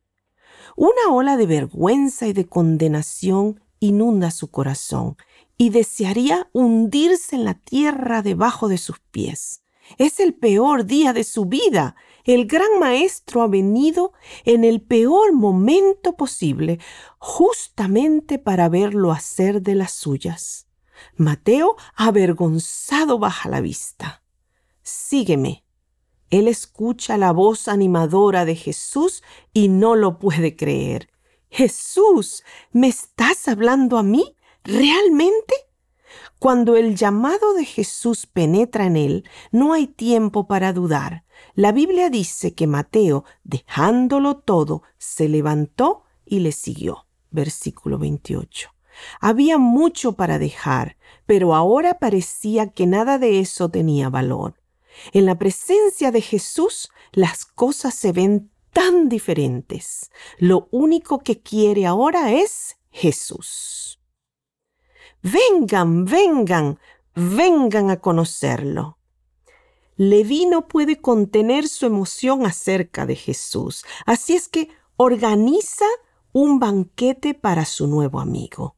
Y Leví le hizo un gran banquete en su casa y había mucha compañía de publicanos y de otros que estaban a la mesa con ellos. Versículo 29, énfasis agregado. La frase y de otros implica que, aparte de sus compañeros publicanos, también había invitado a toda clase de despreciados y rechazados, esa clase de gente que nadie invita a un banquete. Los fariseos, contrariados, se fueron con la lista de invitados objetables a pedirle a los discípulos una explicación. ¿Por qué coméis y bebéis con publicanos y pecadores? Versículo 30. Es interesante que Jesús no busca ser diplomático aquí. Ni siquiera discute el argumento de los fariseos de que los invitados de Leví son gente despreciable, porque realmente lo son. Simplemente explica, los que están sanos no tienen necesidad de médicos, sino los enfermos. No he venido a llamar justos, sino a pecadores al arrepentimiento. Versículo 31 y 32. Él reconoce que esta gente está enferma, que son pecadores, pero han venido a Jesús con nada más que su gran necesidad y Él solamente les muestra su extraordinaria aceptación. Los fariseos, en cambio, sienten que no necesitan nada, se sienten bien, creen ser justos y buenos, no soportan el pecado, especialmente en otros, pero en realidad no es que no puedan soportar el pecado, sino que ni siquiera se dan cuenta que ellos también son pecadores. Por eso Jesús les dice a los principales sacerdotes y ancianos, de cierto os digo que los publicanos y las rameras van delante de vosotros al reino de Dios. Mateo capítulo 21, versículo 31. Los publicanos conocían su necesidad, los fariseos y los dirigentes religiosos no tanto, y Dios no soporta el pecado en ninguno de los dos grupos. Sin embargo, a pesar de que odia el pecado, ama mucho a los pecadores. Por eso Jesús vino a salvar a los pecadores y poner fin al pecado. Lucas registra una parábola con una situación similar a la de Leví. Lucas capítulo 18 versículos 9 al 14. Dos hombres subieron al templo a orar. Uno era fariseo y el otro publicano. El fariseo, puesto en pie, oraba consigo mismo de esta manera. Dios, te doy gracias porque no soy como los otros hombres, ladrones, injustos, adúlteros, ni aun como este publicano. Ayuno dos veces a la semana, doy diezmos de todo lo que gano. Versículo 10 al 12. ¡Qué registro! Y probablemente era verdad. Era una persona sólida, importante, por lo menos él se sentía así.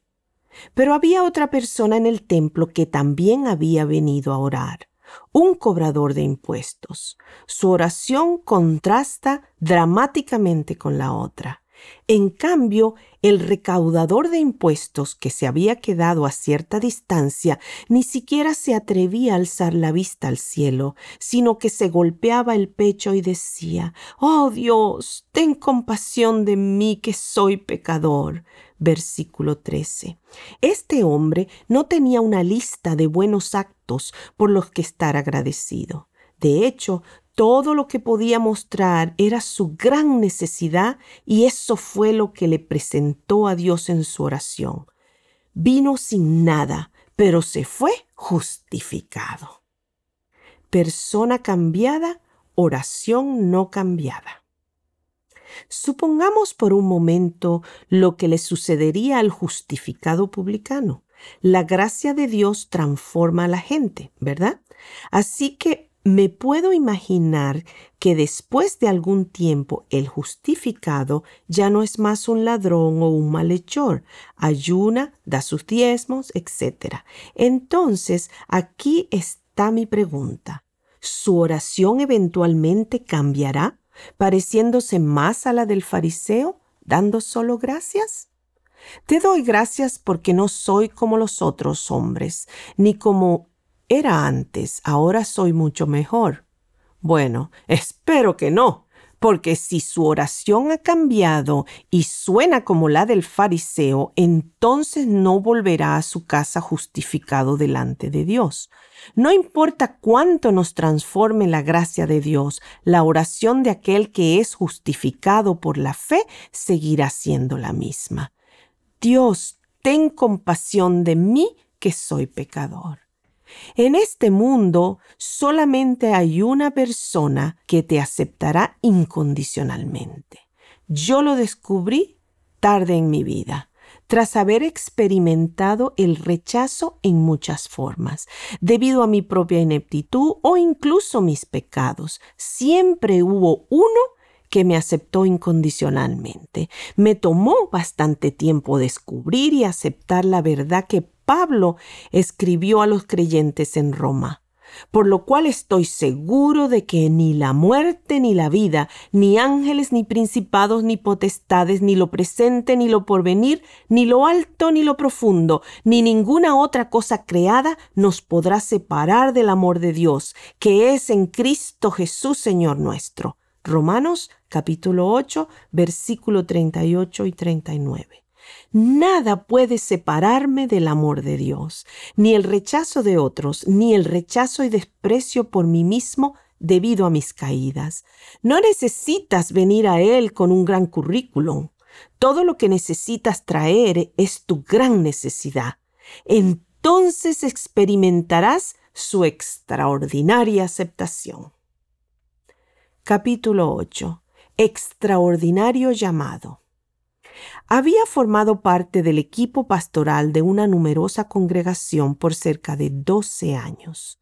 Aunque había sido una experiencia cómoda, en lo más íntimo sabía que el crecimiento de mi ministerio personal estaba estancado y sentía que Dios tenía otro lugar para mí a fin de volver a crecer y confiar. Así que cuando llegó un llamado para ministrar en una iglesia pequeña, no dudé que Dios me estaba llamando. Sin embargo, casi inmediatamente se levantaron en mi mente, en forma pragmática, una tonelada de preguntas. ¿No ves que es una congregación totalmente diferente y que ha tenido muchos problemas en el pasado? ¿Te parece que estás preparado para enfrentar tal complejidad de asuntos? Han tenido serios problemas de relación entre los miembros. ¿Crees que tienes la habilidad y la personalidad para resolverlos? Dios, ¿de verdad quieres que vaya? ¿Estás seguro? Incluso un amigo bien intencionado reflexionaba conmigo. ¿Por qué no te quedas donde estás? Tienes una buena posición pastoral. Todo te está yendo bien. ¿Para qué te vas a complicar la vida o poner en peligro la estabilidad de tu ministerio? Esa congregación es un desorden total. Es un desafío demasiado grande para ti. Y la verdad es que él tenía razón. Yo no estaba equipado para enfrentar esa situación. Y si fracasaba, ¿qué pasaría? Mis temores, mi lucha interior, la resistencia que mi corazón me indicaba eran abrumadores y lógicos. Las cuentas no daban. Al mismo tiempo sentía el llamado de Dios. Era un sentimiento que me invitaba a una aventura hacia lo desconocido, un salto de fe para creer que Dios no llama a los equipados, sino que equipa a los llamados. Sabía que era un desafío que Dios conocía y que Él era el único que podía capacitarme para enfrentarlo, así que lo acepté. Lo que siguió fueron los años más difíciles de mi vida, pero también los más estimulantes y gratificantes al ver la extraordinaria mano de Dios guiando mi vida y la vida de esta congregación mediante verdaderos milagros que nunca antes se habían visto. Un llamado sorprendente para gente común y corriente. Felipe era un discípulo modesto y sencillo, en las listas de los apóstoles se lo encuentra consistentemente en el quinto lugar, en el segundo círculo jerárquico de los discípulos. Parece no haber nada espectacular en su ministerio, salvo su participación en unos breves relatos en el Evangelio de Juan, que arrojan luz en cuanto a él. Felipe tiene un nombre griego, Filipos, y proviene de la pequeña villa costera de Bethsaida. Juan capítulo 12, versículo 21. Felipe aparece en las historias de los evangelios como un hombre que presta atención a los más ínfimos detalles y se preocupa por ellos. Parece ser una persona pragmática que siempre necesita estar a cargo de las circunstancias para controlarlas. Felipe se parece mucho a mí.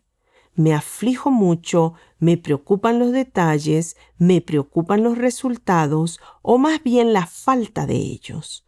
Me aflijo por la posibilidad de que ciertos eventos se salgan fuera de control o sea de mi control. Mi mente parece estar programada básicamente para pensar en forma práctica y analizar cada situación hasta sus más mínimos detalles, así como Felipe. Felipe está entre los primeros que reciben el llamado de Jesús. El siguiente día quiso Jesús ir a Galilea y halló a Felipe y le dijo, sígueme. Juan capítulo 1 versículo 43. Jesús lo invita y él lo sigue. Es un hombre común, modesto, que proviene de una pequeña villa, sin riqueza ni educación y sin habilidades especiales. Sin embargo, Jesús lo llama a seguirle. Jesús llama a toda clase de personas, incluyendo gente común como tú y yo. Jesús no mira el exterior como nosotros hacemos, ni nuestras realizaciones, ni cuán alto hemos llegado en los niveles sociales. Todo lo que Él necesita es nuestra voluntad de rendir nuestro corazón a Él y seguirlo donde quiera Él nos guíe. Una vez que Felipe descubre a Jesús, también descubre que tiene el gen misionero quiere compartir las buenas nuevas. Encuentra a Natanael y entusiasmado y con gran detalle le habla de Jesús. Hemos hallado a aquel de quien escribió Moisés en la ley, así como los profetas, a Jesús, el hijo de José de Nazaret. Versículo 45. Un momento, Felipe. ¿No te parece que es demasiada información para compartirla tan rápido? Pero si Felipe cometió un error en su primer esfuerzo misionero, todavía está bien preparado para responder en forma práctica y sagaz a la objeción de Natanael. Ven y ve. Versículo 46. No necesitas un tratado teológico o una larga explicación. Ven y experimentalo tú mismo. ¿Acaso no es algo maravilloso? Un extraordinario llamado y una poderosa respuesta. Así se hace, Felipe. Eres un héroe espiritual. ¿O no? Recibir y responder al llamado de Jesús no transforma a Felipe en un superhombre espiritual instantáneamente. Sigue con sus debilidades y limitaciones, todavía es el Felipe que utiliza la lógica y analiza sus diferentes opciones para enfrentar las situaciones. Por extraño que parezca, esto me da esperanza, porque yo también una y otra vez me enredo en problemas por usar mi antigua forma de pensar. Por favor, alcánzame la calculadora. La personalidad naturalmente metódica y detallista de Felipe se la ve sobresalir en la historia de la alimentación de una gran muchedumbre. Jesús se encuentra en una montaña con sus discípulos y les seguía gran multitud. Juan capítulo 6 versículo 2 y 3. Ya es tarde en el día y todos están cansados y hambrientos y comienzan a quejarse y a discutir lo que puede generar un conflicto. La mente lógica y analítica de Felipe ya ha estado trabajando a toda máquina para calcular sus recursos o la falta de ellos y analizar los posibles escenarios, pero Jesús quiere que él deje de concentrarse en sí mismo y comience a mirar la situación desde la perspectiva de Dios. Quiere que comprenda que tiene que confiar y depender de Dios en todas las circunstancias. Así que Jesús le da un estímulo para que se mueva de lo ordinario a lo extraordinario y se dirige directamente a él. Dijo a Felipe, ¿De dónde compraremos pan para que coman estos? Versículo 5. Juan agrega que Jesús hace esa pregunta para probarlo, porque él ya sabe lo que va a hacer. Versículo 6. Jesús lo está impulsando a salir de su pequeño claustro y pensar en grande, pero Felipe pierde la oportunidad y en cambio saca la calculadora y ofrece un análisis de la situación desde una perspectiva humana. 200 denarios de pan no bastarían para que cada uno de ellos tomase un poco. Versículo 7. ¿Está en lo correcto? Por supuesto, Felipe está en lo correcto, matemáticamente hablando. Sin embargo, está completamente equivocado en cuanto a la realidad de lo que Jesús está por hacer, porque cuando Jesús llama a alguien a ser su discípulo, también lo llama para contemplar lo extraordinario, aquello que está muy por encima de su imaginación. Felipe, ¿por qué no usas la misma medicina que le recetaste a Natanael? Ven y ve en lugar de calcular lo que puedes o no puedes hacer?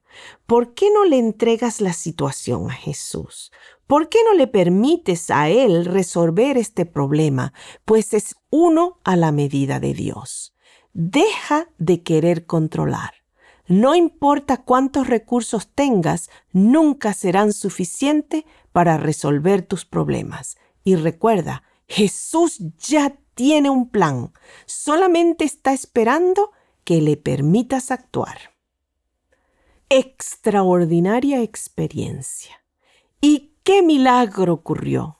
Jesús fue capaz de usar una cantidad de comida minúscula, casi ridícula, que un muchachito había ofrecido alegremente para alimentar milagrosamente a toda la multitud. Aún las sobras fueron muchísimo más que la cantidad original versículo 10 al 13. Ese era el plan de Jesús desde el comienzo y todavía lo es.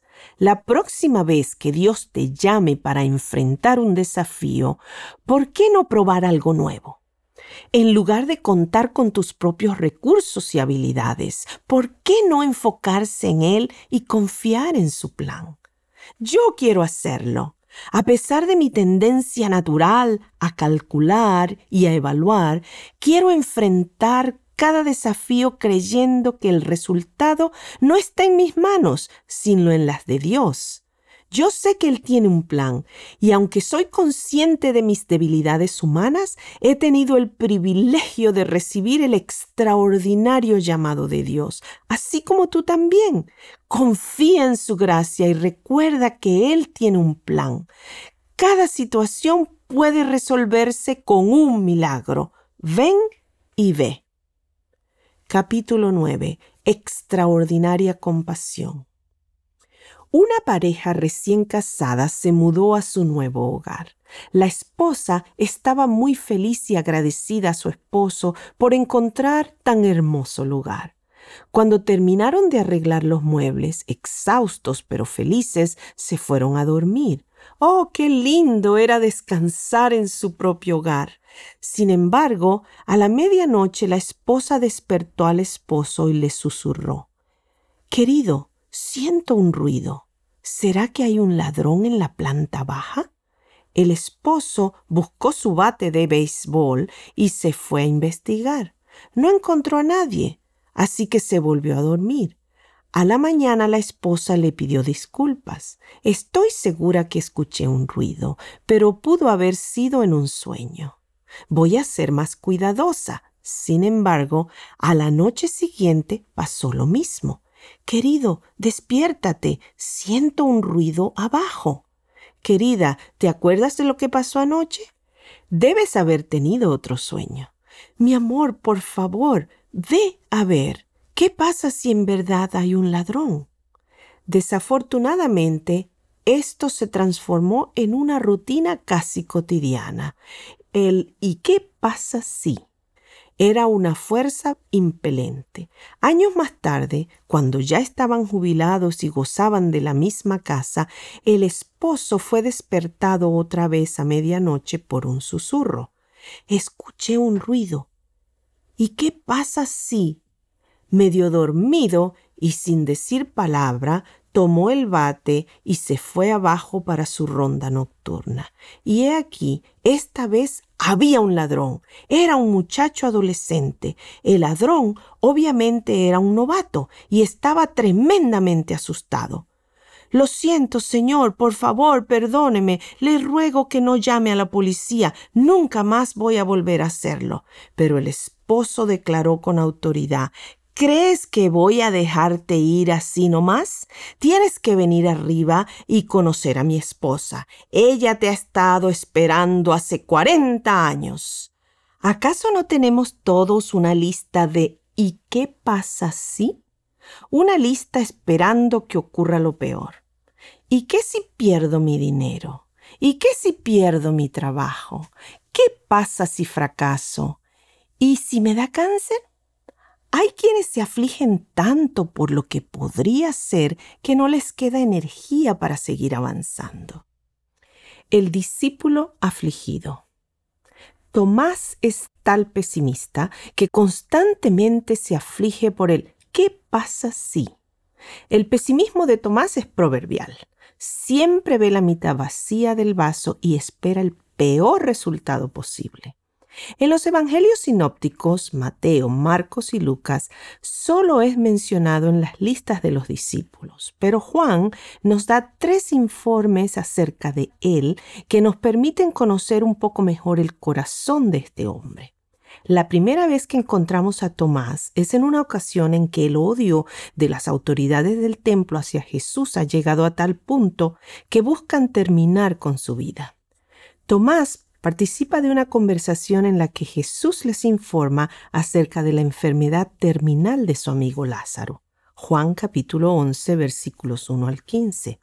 Jesús quiere ir con sus discípulos a ver a Lázaro, pero ellos le advierten del peligro. Rabí, ¿ahora procuraban los judíos apedrearte y otra vez vas allá? Versículo 8. Jesús no se preocupa por eso, pero extrañamente para ellos y para nosotros, espera dos días más antes de comenzar su viaje a Betania. También les informa la razón por la demora, para que creáis. Versículo 15. ¿Qué les parece? ¿Será que la demora en resolver un asunto urgente en mi vida puede ser beneficioso para mi fe? Aquí es donde podemos dar un vistazo al pesimismo extremo de Tomás. Durante la discusión del propuesto viaje, él solo muestra lobreguez y oscuridad.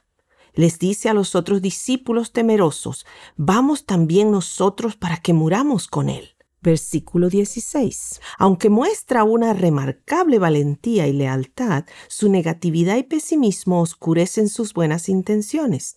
Parece decir, en vista de que todos tendremos que morir de algún modo, mejor que vayamos a morir con Él. Cuando sabes que Dios te está llamando, pero las circunstancias parecen complicadas y quizás peligrosas, ¿puedes creer que Dios puede vencerlas? Señor, yo quiero seguirte, pero ¿qué pasa si fallo? No estoy equipado para enfrentar este desafío. Parece que no lo voy a poder hacer. ¿Cómo enfrentas desafíos como estos? La verdad es que el desafío real no son las circunstancias adversas, sino la falta de fe y confianza. ¿Crees realmente que Dios está contigo? Y más importante aún, ¿Crees que para Él nada hay imposible? ¿Alguien tiene un mapa? La siguiente vez que encontramos a Tomás es cuando Jesús se encuentra en una conversación íntima con sus discípulos desanimados. Él les hace la famosa promesa certera de su segunda venida. No se turbe vuestro corazón. ¿Creéis en Dios? Creed también en mí. Voy pues a preparar lugar para vosotros. Vendré otra vez y os tomaré a mí mismo. Juan capítulo 14 versículos 1 al 3. Son noticias maravillosas. Aunque va a dejar sus discípulos, volverá a buscarlos para llevarlos a su hogar y pasarán la eternidad con él. No obstante, Tomás no está convencido. Una vez más ve la parte vacía del vaso. Espera un momento, Jesús. No me resulta claro. ¿Cómo podemos estar seguros? ¿Y si alguno se pierde en el camino? Así que pregunta, Señor, no sabemos a dónde vas. ¿Cómo pues podemos saber el camino? Versículo 5. Oh, Tomás, ¿por qué no puedes confiar todo a Jesús? No necesitas entender todas las cosas, pues Dios ya tiene todas las respuestas.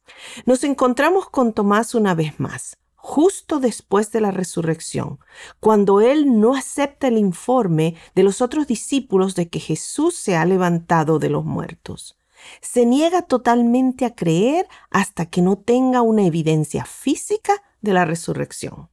No puedes creer simplemente porque otros lo dicen.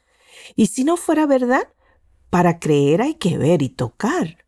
Si no viere en sus manos la señal de los clavos, y metiere mi dedo en el lugar de los clavos, y metiere mi mano en su costado, no creeré. Juan capítulo 20, versículo 25. Tomás suena como un escéptico de nuestros días. No puedo creer que estás hablando la verdad, a menos que me muestres una evidencia empírica que lo asegure. Necesito más que fe. Necesito pruebas. No puedo creer sin ver y tocar.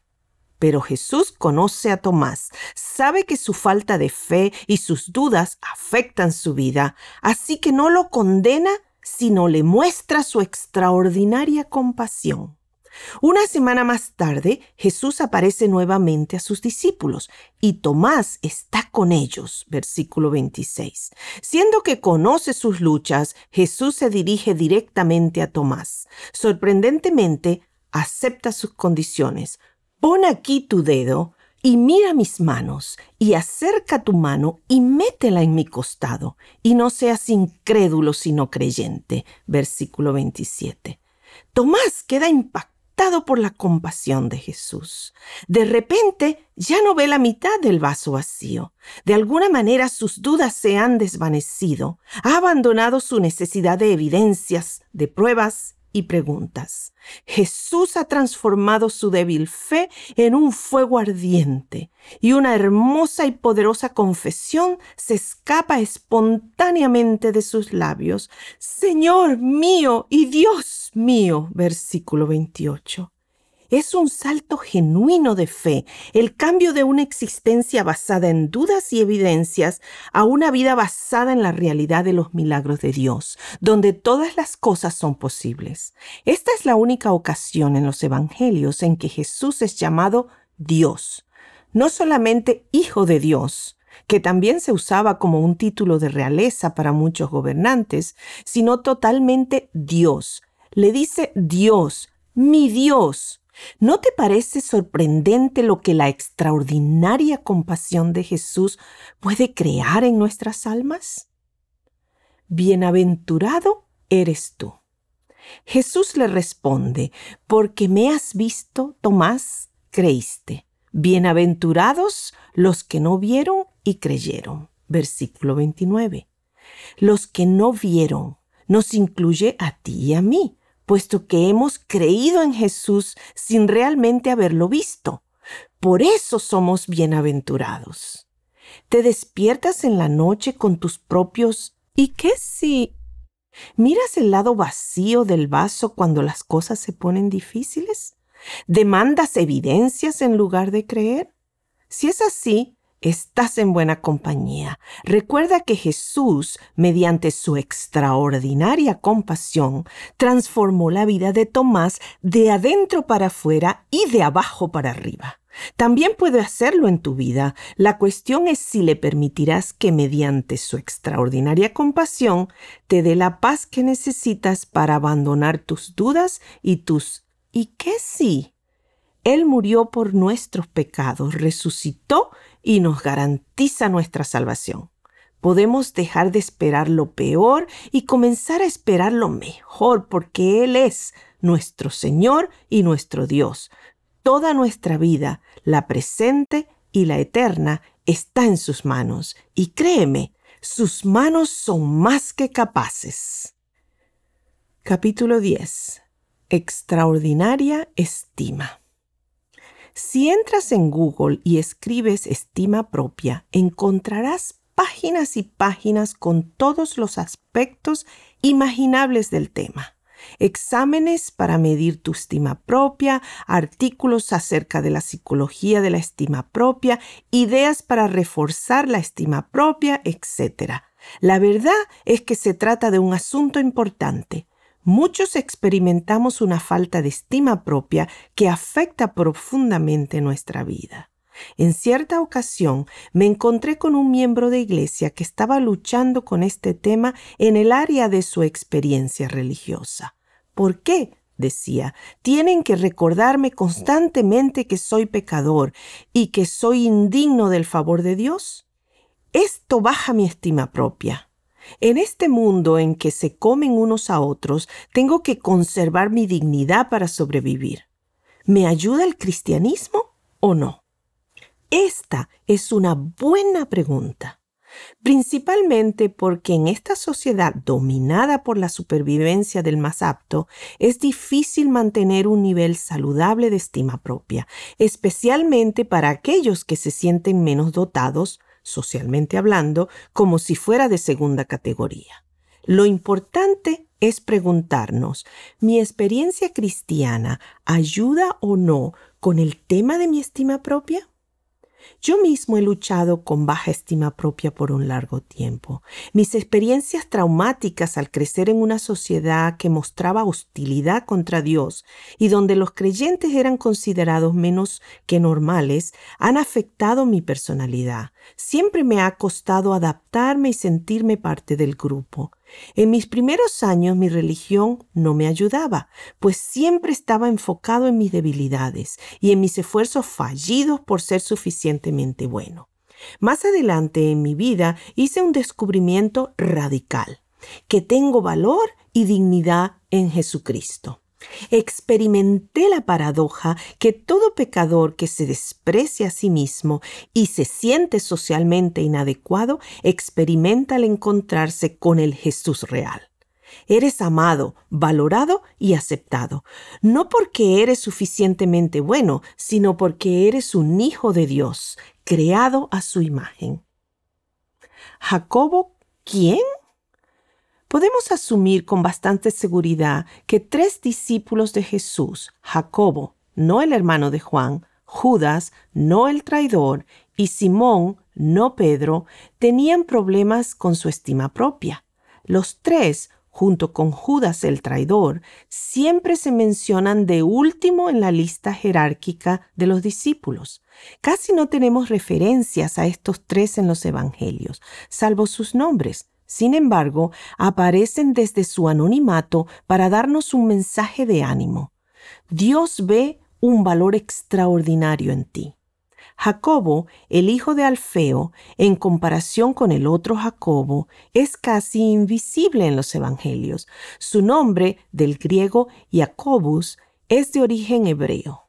Era el nombre del patriarca Jacob y lleva una definida connotación de deshonestidad. Un interesante detalle que sabemos de Jacobo es que tenía el sobrenombre de el menor. Marcos capítulo 15 versículo 40. La palabra griega usada aquí es micros, la que encontramos en tales palabras como microscopio y microbio. Seguramente sus compañeros le dieron este sobrenombre para diferenciarlo del otro Jacobo. No importa la razón de este sobrenombre, debe haber afectado su imagen propia. Recuerda que, de acuerdo con la lista de los discípulos, siempre estaba entre los últimos cuatro de la jerarquía apostólica. Imagina que tu nombre es Carlos, pero hay otro Carlos en tu grupo, así que te llaman Carlitos, por tu altura, tu edad o simplemente porque eres menos importante. ¿Cómo te sentirías? Hay mucha gente en este mundo, incluyéndome a mí, que no se define a sí mismo con dignidad y lucha con su baja estima.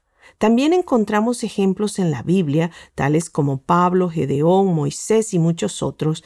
El común denominador en todos estos casos es que no se sienten dignos y creen que Dios no puede usarlos, ya sea por lo que son o por lo que han hecho. Paradójicamente, Dios usa precisamente este tipo de gente para cumplir sus propósitos extraordinarios. Jesús dijo, el reino de los cielos es semejante al grano de mostaza, el cual, a la verdad, es la más pequeña, micros, de todas las semillas, pero cuando ha crecido es la mayor de las hortalizas. Mateo capítulo 13, versículo 31 y 32. En el reino de Dios los valores humanos se revierten.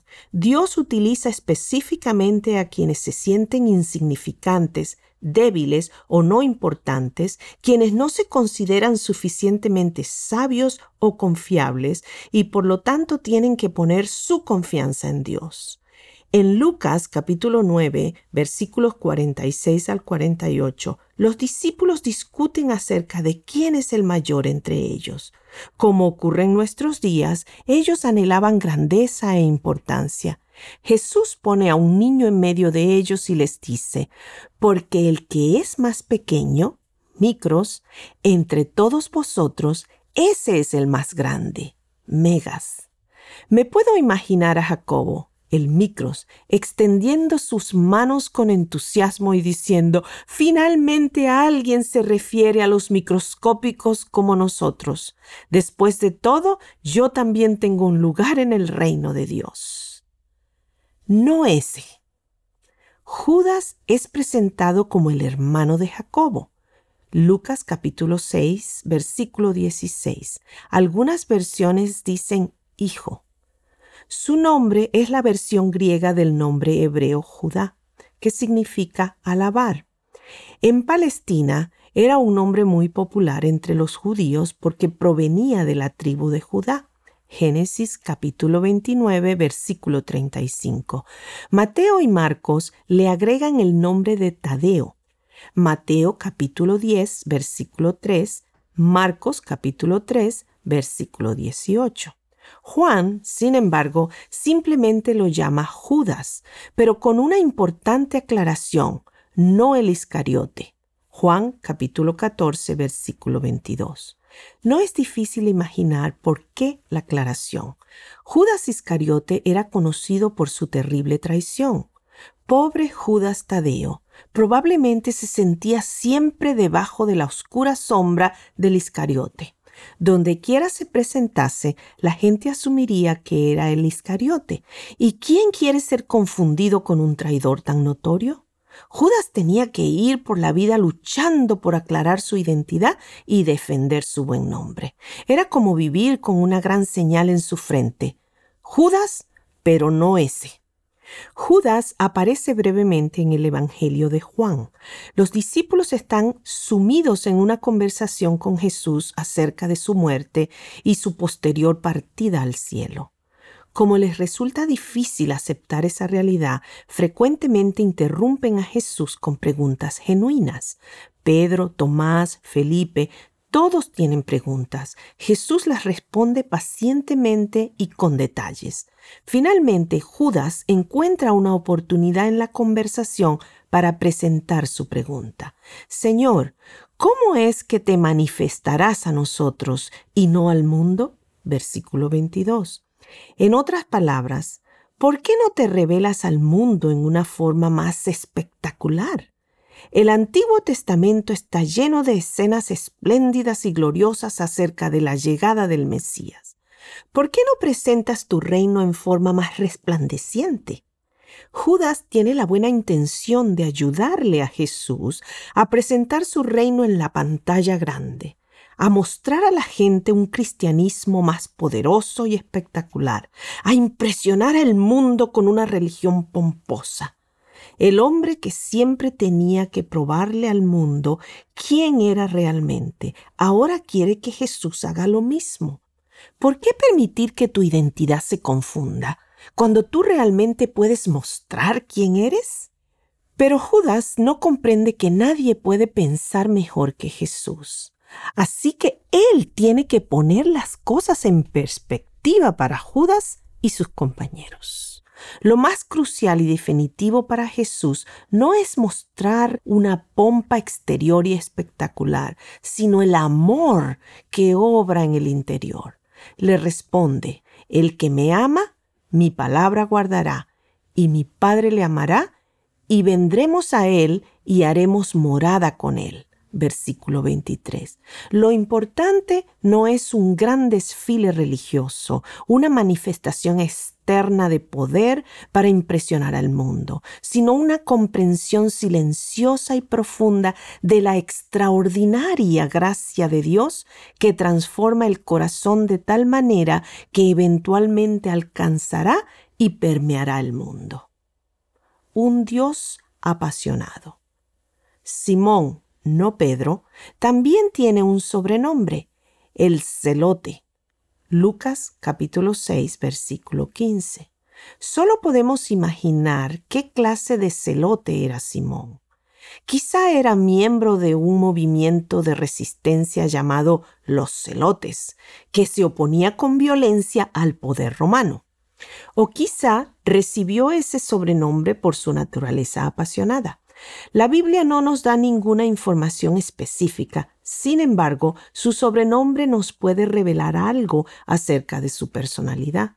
La pasión correctamente dirigida es una característica deseable. De hecho, si no la tenemos, no podemos hacer nada.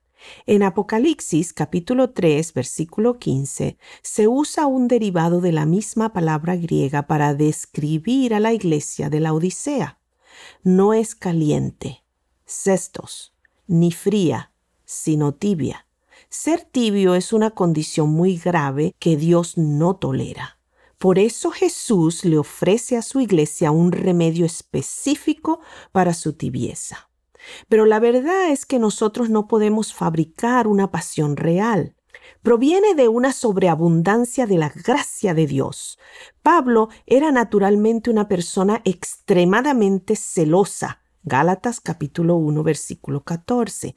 Sin embargo, su celo, basado en la tradición y la religiosidad, era muy destructivo, la clase de pasión que no queremos. Sin embargo, cuando experimentó la gracia de Dios, llegó a apasionarse con Jesús y exclusivamente con Él. Primera de Corintios capítulo 2 versículo 2.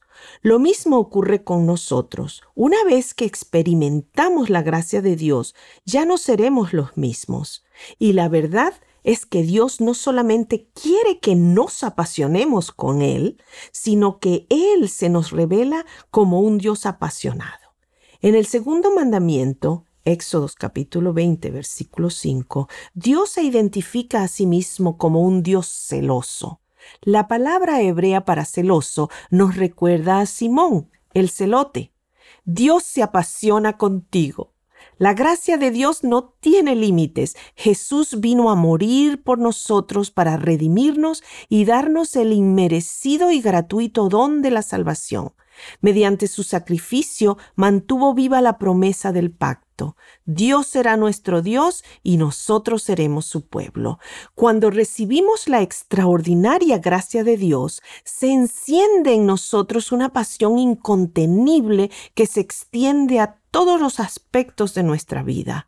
Descubriremos nuestro valor, nuestra identidad y nuestro propósito a los pies de Jesús. Y eso, mi amigo, es una vida digna de ser vivida. Capítulo 11. Extraordinaria perseverancia. En su libro The Gospel According to Judas, El Evangelio según Judas, Ray S. Anderson comparte una experiencia. En un restaurante en San Francisco vi en un baño de hombres una frase escrita en mayúsculas con un marcador azul. Judas, vuelve a casa estás perdonado. Estas palabras me hicieron pensar si Judas podría realmente ser perdonado. ¿Y qué pasa con los peores entre nosotros como Hitler, Stalin o los terroristas actuales? Espiritualmente hablando, ¿hay un punto de no retorno en la vida humana? Si yo insisto en separarme de Dios y persisto en mantener a Dios fuera de mi vida, hay un momento en el cual Dios dice, no más, ya me cansé. Así reacciono yo cuando leo en las noticias acerca de un barbárico asesinato de víctimas inocentes. Pero ¿ocurre lo mismo con Dios?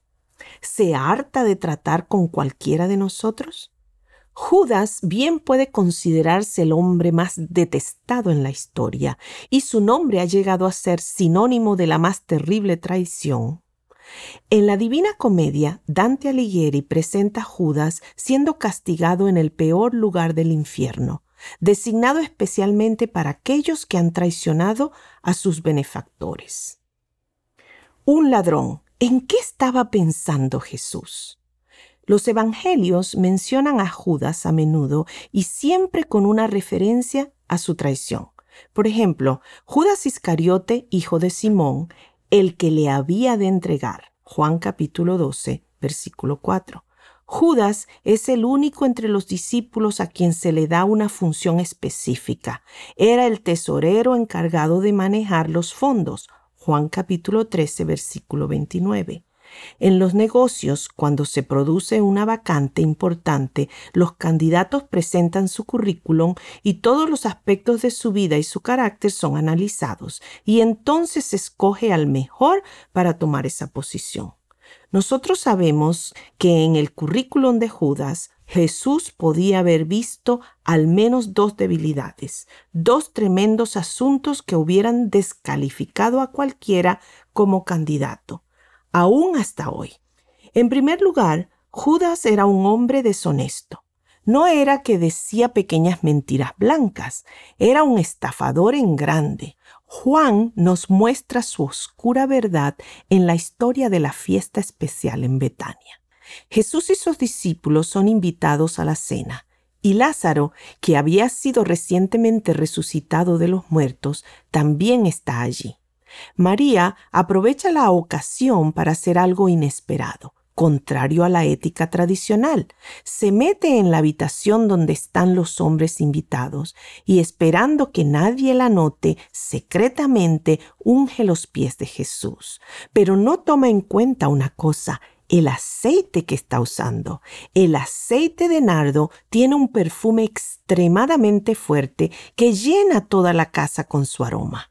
Ahora todos los invitados saben lo que María ha hecho. Judas, el financista, se para y declara, ¿por qué no fue ese perfume vendido por trescientos denarios y dado a los pobres? Muy buena idea, Judas. ¿De verdad te preocupas por los pobres? ¿O no? Juan agrega una información que es reveladora y dañina para el currículum de Judas. Él no estaba preocupado para nada por los pobres, sino porque era ladrón y teniendo la bolsa sustraía de lo que se echaba en ella. Juan capítulo 12, versículos 5 y 6. Este no es un pequeño defecto. Uno puede ir a la cárcel por un desfalco. Sin embargo, Jesús lo nombra su tesorero. En segundo lugar, la Biblia dice claramente que Jesús sabía que Judas lo iba a entregar. ¿Cómo es posible que lo tomara como su discípulo e incluso lo nombrara como tesorero? En el lenguaje de Letonia hay muchas expresiones idiomáticas divertidas relacionadas con animales. Me viene a la mente una que encaja perfectamente con la situación de Judas como tesorero del grupo emplear una cabra como jardinero, sugiriendo que la cabra se comerá todas las plantas y eventualmente destruirá el jardín. ¿Por qué Jesús elegiría una persona tal? ¿Por qué no escogió algún otro? Sabemos que no lo hizo por ignorar qué clase de persona era Judas, ni porque no tenía otros candidatos. Debe haber tenido otra razón para hacerlo. Ladrón y traidor. De verdad, ¿en qué estaba pensando Jesús? Es una ironía que inmediatamente después de su pío e hipócrita discurso sobre los pobres, Judas va directamente a encontrarse con los principales sacerdotes y entrega a Jesús por treinta piezas de plata. Mateo capítulo 26 versículo 14 al 16. Sin embargo, Jesús, conociendo su hipocresía, aún lo llamó para ser su discípulo, lo aceptó y le dio la bienvenida. Lo hizo porque amaba a Judas y quería ganarse su corazón. Quería exponerlo a su gracia y darle la oportunidad de aceptarlo. Mostrando extraordinaria perseverancia, intentaba ganar su corazón. ¿Elegiría yo a Judas como mi tesorero? Piensa en las implicaciones. Pero la verdad es que hay un Judas en todos nosotros, que solo espera la oportunidad para aprovecharse del momento. La pregunta es, ¿me tomaría a mí mismo como mi tesorero? Conociéndome como me conozco, ¿me escogería yo como discípulo? Jesús nos conoce mejor que nosotros mismos. Conoce todo acerca de nosotros, incluyendo los secretos más oscuros escondidos en lo profundo de nuestra vida. Sin embargo, nos ama. Su amor no depende de lo bueno que somos, simplemente nos ama y seguirá persistiendo en ganar nuestro corazón hasta el final. Mientras haya tiempo, no dejará de hacerlo. Juan, en el capítulo 13, nos da una buena perspectiva de la extraordinaria perseverancia que Jesús mostró hacia Judas, su traidor. Jesús y sus discípulos están en un aposento privado, partiendo el pan por última vez. Esto ocurre justo antes de su muerte en la cruz, que será el resultado de la traición de Judas. Sin embargo, Jesús no deja de persistir. Casi podemos ver a Jesús volviendo hacia Judas para demostrarle su extraordinario amor. Aunque hay al menos seis menciones a la inminente traición, la narración comienza y termina, un inclusio, como las dos tapas de un libro con Jesús asegurándoles su amor. Como había amado a los suyos que estaba en el mundo, los amó hasta el fin.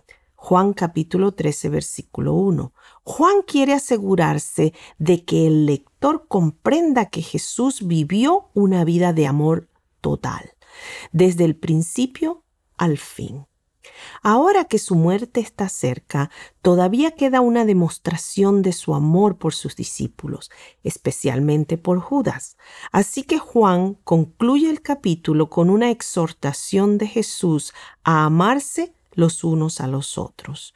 Como yo os he amado, que también os améis unos a otros. Versículo 34.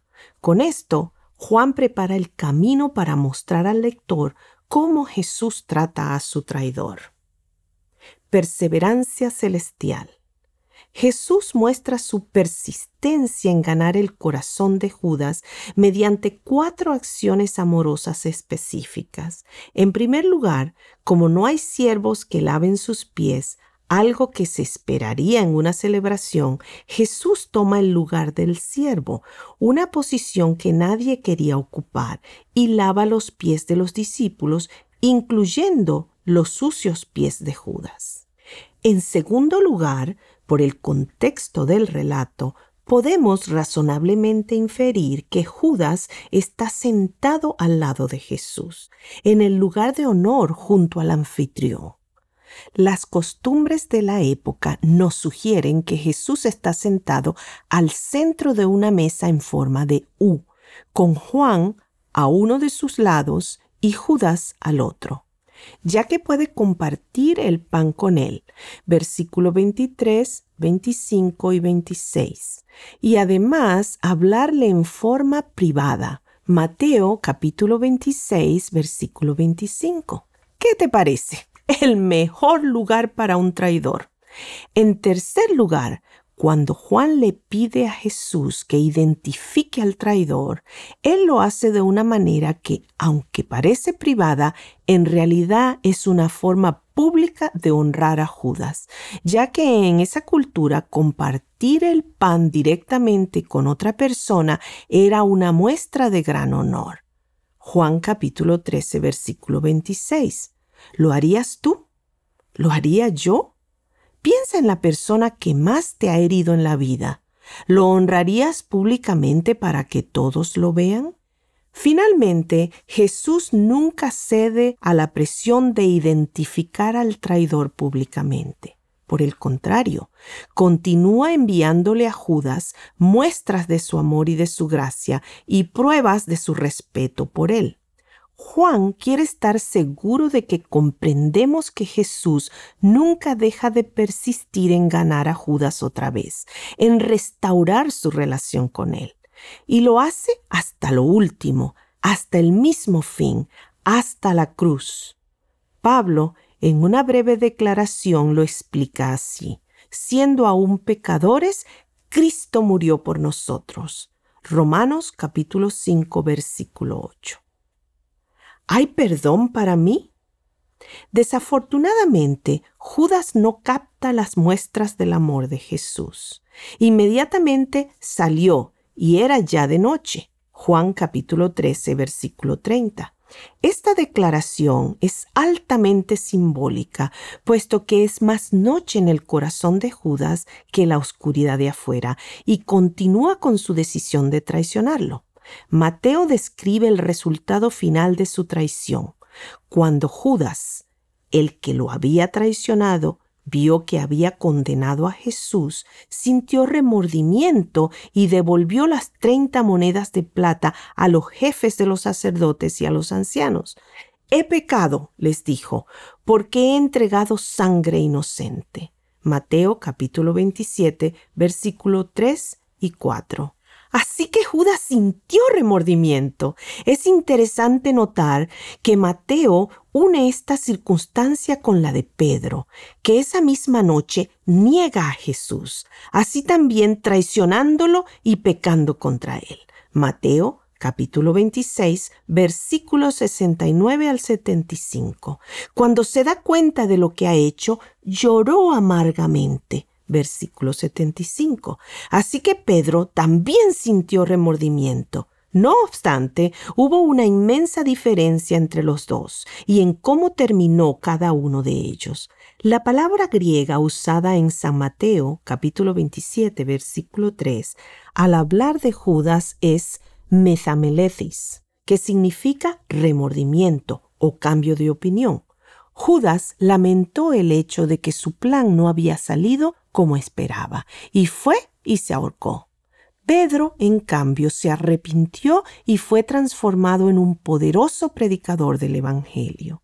El gran problema para Judas fue el rechazo de las incontables demostraciones del amor y la gracia de Jesús. La única diferencia entre los dos fue que Pedro escogió creer que la gracia de Dios era suficiente y que la sangre de Jesús alcanzaba para cubrir su pecado. Judas, en cambio, no creyó. Aunque no podemos conocer el destino eterno de cada alma, es importante que nos hagamos esta pregunta. ¿Qué hubiera pasado si en lugar de suicidarse Judas hubiese ido a la cruz y verdaderamente arrepentido hubiera aceptado el perdón de Jesús? La provisión de perdón ya lo cubría, porque el perdón precede al arrepentimiento y lleva al pecador a pedir lo que ya es ofrecido gratuitamente. Precisamente por eso Jesús pendía de la cruz. Desafortunadamente, por lo menos o por lo que sabemos como humanos, Judas nunca aceptó ese amor y ese perdón. Judas, vuelve a casa, estás perdonado. Judas tiene algo para decirnos a nosotros hoy. La verdad es que todos los discípulos traicionaron a Jesús. De hecho, todos nos encontramos en el mismo bote. ¿Qué vamos a hacer con la extraordinaria perseverancia de Jesús, con las muestras de su amor y la gracia que constantemente nos envía? ¿Vamos a tomar las cosas en nuestras propias manos como hizo Judas? ¿O en cambio, como Pedro, vamos a escuchar el susurro celestial que le dice a todos los Judas del mundo, Judas, vuelve a casa, Jesús te ama, ¿estás perdonado? Tú eliges. Yo también. Capítulo 12. Extraordinario encuentro. Casi estamos llegando al final de nuestro recorrido con los amigos más cercanos a Jesús. Descubrimos que los seguidores que Jesús escogió de ninguna manera fueron superhéroes espirituales. Fueron personas comunes y corrientes, imperfectas como tú y yo y que aunque luchaban por alcanzarlo, nunca llegaban al ideal que deseaban. No eran poderosos ejecutivos ni excelentes hombres de negocios, de acuerdo a los requisitos actuales, sino una mezcolanza confusa de gente complicada. El discipulado, como la vida misma, es desordenado, sin una fórmula mágica, y no se puede estructurar como si fuera una organización. También descubrimos que cuando nos encontramos con el verdadero Jesús y decidimos seguirlo, viviremos el resto de nuestras vidas maravillados y asombrados por su gracia y amor. Sus seguidores son gente común y corriente que aceptan la gracia sorprendente y extraordinaria de Dios, y entonces viven en un constante milagro. Nos queda, no obstante, otro discípulo que aunque no fue uno de los doce, fue llamado por el mismo Jesús para ser un apóstol. Démosle una mirada a este otro discípulo, Pablo, o Saulo, como se le conocía antes de su llamado. Él recibió un llamado especial, no solo para seguir a Jesús, sino para ser el apóstol a los gentiles, fuera de las fronteras de Israel. Gálatas capítulo 1 versículo 1 Hechos capítulo 9 versículo 15. El apasionado Saulo de Tarso. Saulo nació en Tarso, al sureste de Asia Menor, en lo que hoy es Turquía. Aunque sus padres eran de origen judío, eran ciudadanos romanos. Judea era parte del imperio romano, pero los judíos no eran automáticamente ciudadanos romanos. La ciudadanía fuera de Italia era conferida solamente como un honor especial a los que habían hecho una contribución importante al imperio.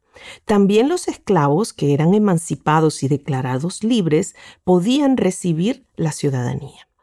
Seguramente los padres de Saulo eran considerados personas importantes y adineradas. Saulo fue educado por Gamaliel, un prominente rabí, y recibió la mejor educación de su época. Hechos capítulo 22, versículo 3. También, como era la costumbre, recibió entrenamiento para una labor práctica, hacer tiendas, con el fin de tener un oficio para enfrentar una emergencia. Pablo era un hombre de acción, una persona muy apasionada. Cuando notaba una amenaza al judaísmo, siempre entraba en acción para resolver el asunto, eliminarlo. El cristianismo se transformó en una amenaza tal, así que comenzó a atacarlo con odiosa pasión. Él mismo cuenta esa etapa de su vida cuando se dirige a una multitud en Jerusalén. Yo era celoso de Dios como hoy lo sois vosotros. Perseguía yo este camino hasta la muerte, prendiendo y entregando en cárceles a hombres y mujeres. Hechos capítulo 22 versículo 3 y 4. Esta es una declaración reveladora. Pablo dice que era celoso y apasionado por Dios. Eso es bueno y maravilloso, ¿verdad? Todo el que es apasionado por Dios seguramente está siguiendo su voluntad. ¿No es así? El punto que Pablo está subrayando aquí es extremadamente importante. El fervor religioso por sí mismo no garantiza que una persona esté haciendo la voluntad de Dios. Es posible que uno sea un celote religioso apasionado acerca de Dios y al mismo tiempo que sea un malvado y homicida. Pablo lo era, era celoso por Dios y al mismo tiempo perseguía a los seguidores del camino, los cristianos, hasta matarlos. Entonces es posible apasionarse con Dios, conocer acerca de Él en la Biblia y sin embargo no conocerlo en lo más mínimo. Hay un mundo de diferencia entre conocer acerca de Dios y conocerlo a Él. Jesús dijo, escudriñad las escrituras porque a vosotros os parece que en ella tenéis la vida eterna, y ellas son las que dan testimonio de mí, y no queréis venir a mí para que tengáis vida. Juan capítulo 5 versículo 39 y 40. Entonces, ¿es bueno estudiar la Biblia? ¿Está bien ser un religioso apasionado? Por supuesto que sí, es necesario. Pero leer la Biblia o ser religioso no es lo que nos da la vida. Estas cosas están al servicio de una realidad mucho mayor. nos deben llevar a Jesucristo. Por eso, a menos que nos encontremos directamente con el dador de la vida, las demás cosas, aunque sean buenas, no nos ayudarán. De hecho, como hemos visto en la experiencia de Pablo, una religión sin Dios y las escrituras sin Jesús pueden hacer peor a una persona e incitarla a una conducta destructiva. Cayéndose del caballo. Pablo era celoso y extremadamente religioso, pero también destructivo. La primera vez que lo encontramos es en Hechos capítulo 7 y capítulo 8 en la narración del apedreamiento de Esteban, y ya nos indica de qué lado del conflicto estaba, y Saulo consentía en su muerte. Hechos capítulo 8 versículo 1. Más adelante, respirando aún amenazas y muerte contra los discípulos del Señor, Hechos capítulo 9 versículo 1. Lo vemos a Saulo tomando la iniciativa nuevamente para perseguir y eliminar a los seguidores de Jesús. Algunos de los cristianos encontraron refugio fuera de Jerusalén, por ejemplo en Damasco, y Saulo, teniendo en sus manos la autorización del sumo sacerdote para extraditar a los refugiados y traerlos de regreso a Jerusalén, versículo 1 y 2, emprende un camino para cazar a los seguidores de Jesús. Sin embargo, lo que Saulo experimentó en este viaje fue una sacudida monumental que cambió su vida para siempre. Fue el encuentro inesperado con Jesús en el camino a Damasco.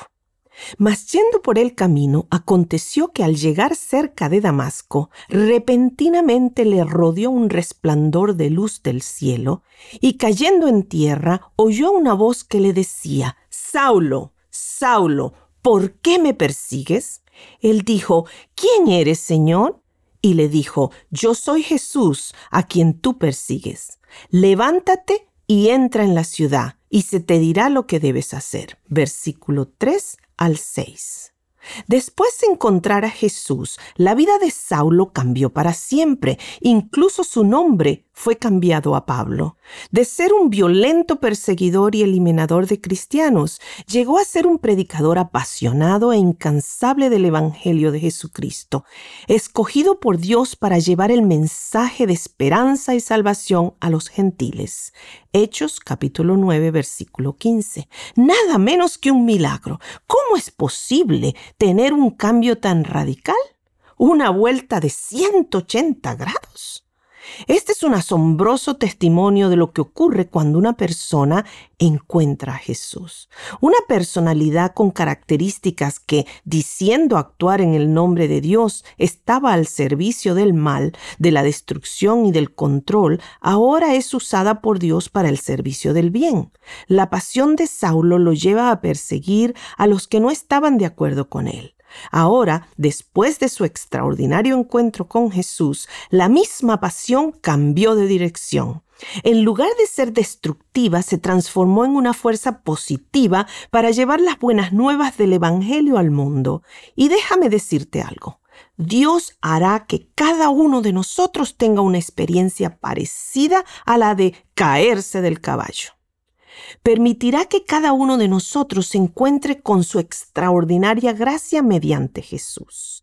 Y muchos de nosotros encontramos al Jesús real en esas experiencias luego de pasar años en una religión vacía, una simple religiosidad. No me avergüenzo del Evangelio la pasión de Pablo por Cristo era tan envolvente que todo lo demás, aparte de esta nueva misión en su vida, perdió su valor y su fuerza en comparación a lo que había encontrado. Escribiendo a los creyentes de Filipos acerca de esto, les dijo, pero cuantas cosas eran para mi ganancia las he estimado como pérdida por amor de Cristo, y ciertamente aún estimo todas las cosas como pérdida por la excelencia del conocimiento de Cristo Jesús, mi Señor, por amor del cual lo he perdido todo y lo tengo por basura para ganar a Cristo, a fin de conocerle y el poder de su resurrección. Filipenses capítulo 3 versículos 7 al 10. Ese fue el cambio o la reversión de valores que produjo Jesús. Lo que antes era ganancia, ahora era una completa pérdida. Lo más maravilloso ahora es conocer a Cristo, tenerlo en nuestra vida, vivir en su presencia y aceptar el don de su justicia. Nada, absolutamente nada en el mundo se compara con tener a Cristo en nuestra vida y encontrarnos en paz con Dios mediante Él. A Pablo hasta le cuesta encontrar las palabras apropiadas para expresar su pasión, así que recurre a un lenguaje no convencional. La palabra griega traducida como basura, versículo 8, es escubalón, que significa estiércol. Es una palabra muy fuerte para usarla en la Biblia, ¿verdad? A veces los traductores bíblicos tratan de suavizar el impacto de ciertas palabras, hacer más salubre el lenguaje, hacerlo más apropiado. Pero la pasión de Pablo por Cristo necesitaba ser expresada. Creo que Dios prefiere lo que es real antes de lo que parece apropiado. Ahora, el único ideal y la única misión de Pablo es predicar las buenas nuevas de la justificación por la fe en Cristo. Nada, absolutamente nada en este mundo se compara con tener ese único ideal, conocer a Cristo y a éste crucificado en nuestro favor. Escribiendo a los creyentes en Corinto, declaró, pues me propuse no saber entre vosotros cosa alguna, sino a Jesucristo y a este crucificado. Primera de Corintios capítulo 2, versículo 2. En su encuentro extraordinario y espectacular con Jesús, Pablo encontró el propósito fundamental de su vida. Encontró lo que el Evangelio realmente significa. Llegó a ser su historia y se aferró a ella porque no me avergüenzo del Evangelio, porque es poder de Dios para salvación a todo aquel que cree, al judío primeramente y también al griego, porque en el Evangelio la justicia de Dios se revela por fe y para fe, como está escrito, mas el justo por la fe vivirá. Romanos capítulo 1 versículos 16 y 17. Énfasis agregado. No me avergüenzo eso es estar totalmente convencido de que Jesús es el único camino a la salvación. Discipulado paradójico. Cuando soy débil, entonces soy fuerte. ¿Cuál es la pasión preponderante en mi vida? ¿Qué es lo que más anhela mi corazón? ¿Qué es lo que puede llenar el vacío de mi alma? Todo tiene que ver con Jesús. El discipulado no tiene que ver con alcanzar logros meritorios ni con ascender a lo más alto en las virtudes, ni siquiera el hacer las cosas perfectas, porque nunca alcanzaremos los méritos que puedan ganar nuestra salvación. El único acto que realmente cuenta es el realizado por Jesús. Y cuando lo tenemos a Él en nuestro corazón y en nuestra vida, entonces tenemos la seguridad de la salvación. Y poco a poco, cuanto más confiemos en Él, será capaz de transformarnos, cambiar nuestro corazón y reorientar nuestras pasiones, a fin de que las usemos poderosamente para el bien, para su gloria y para ampliar su reino podrá usarnos a pesar de nuestros defectos y debilidades. Con Pablo podremos decir, cuando soy débil, entonces soy fuerte. Segunda de Corintios capítulo 12 versículo 10.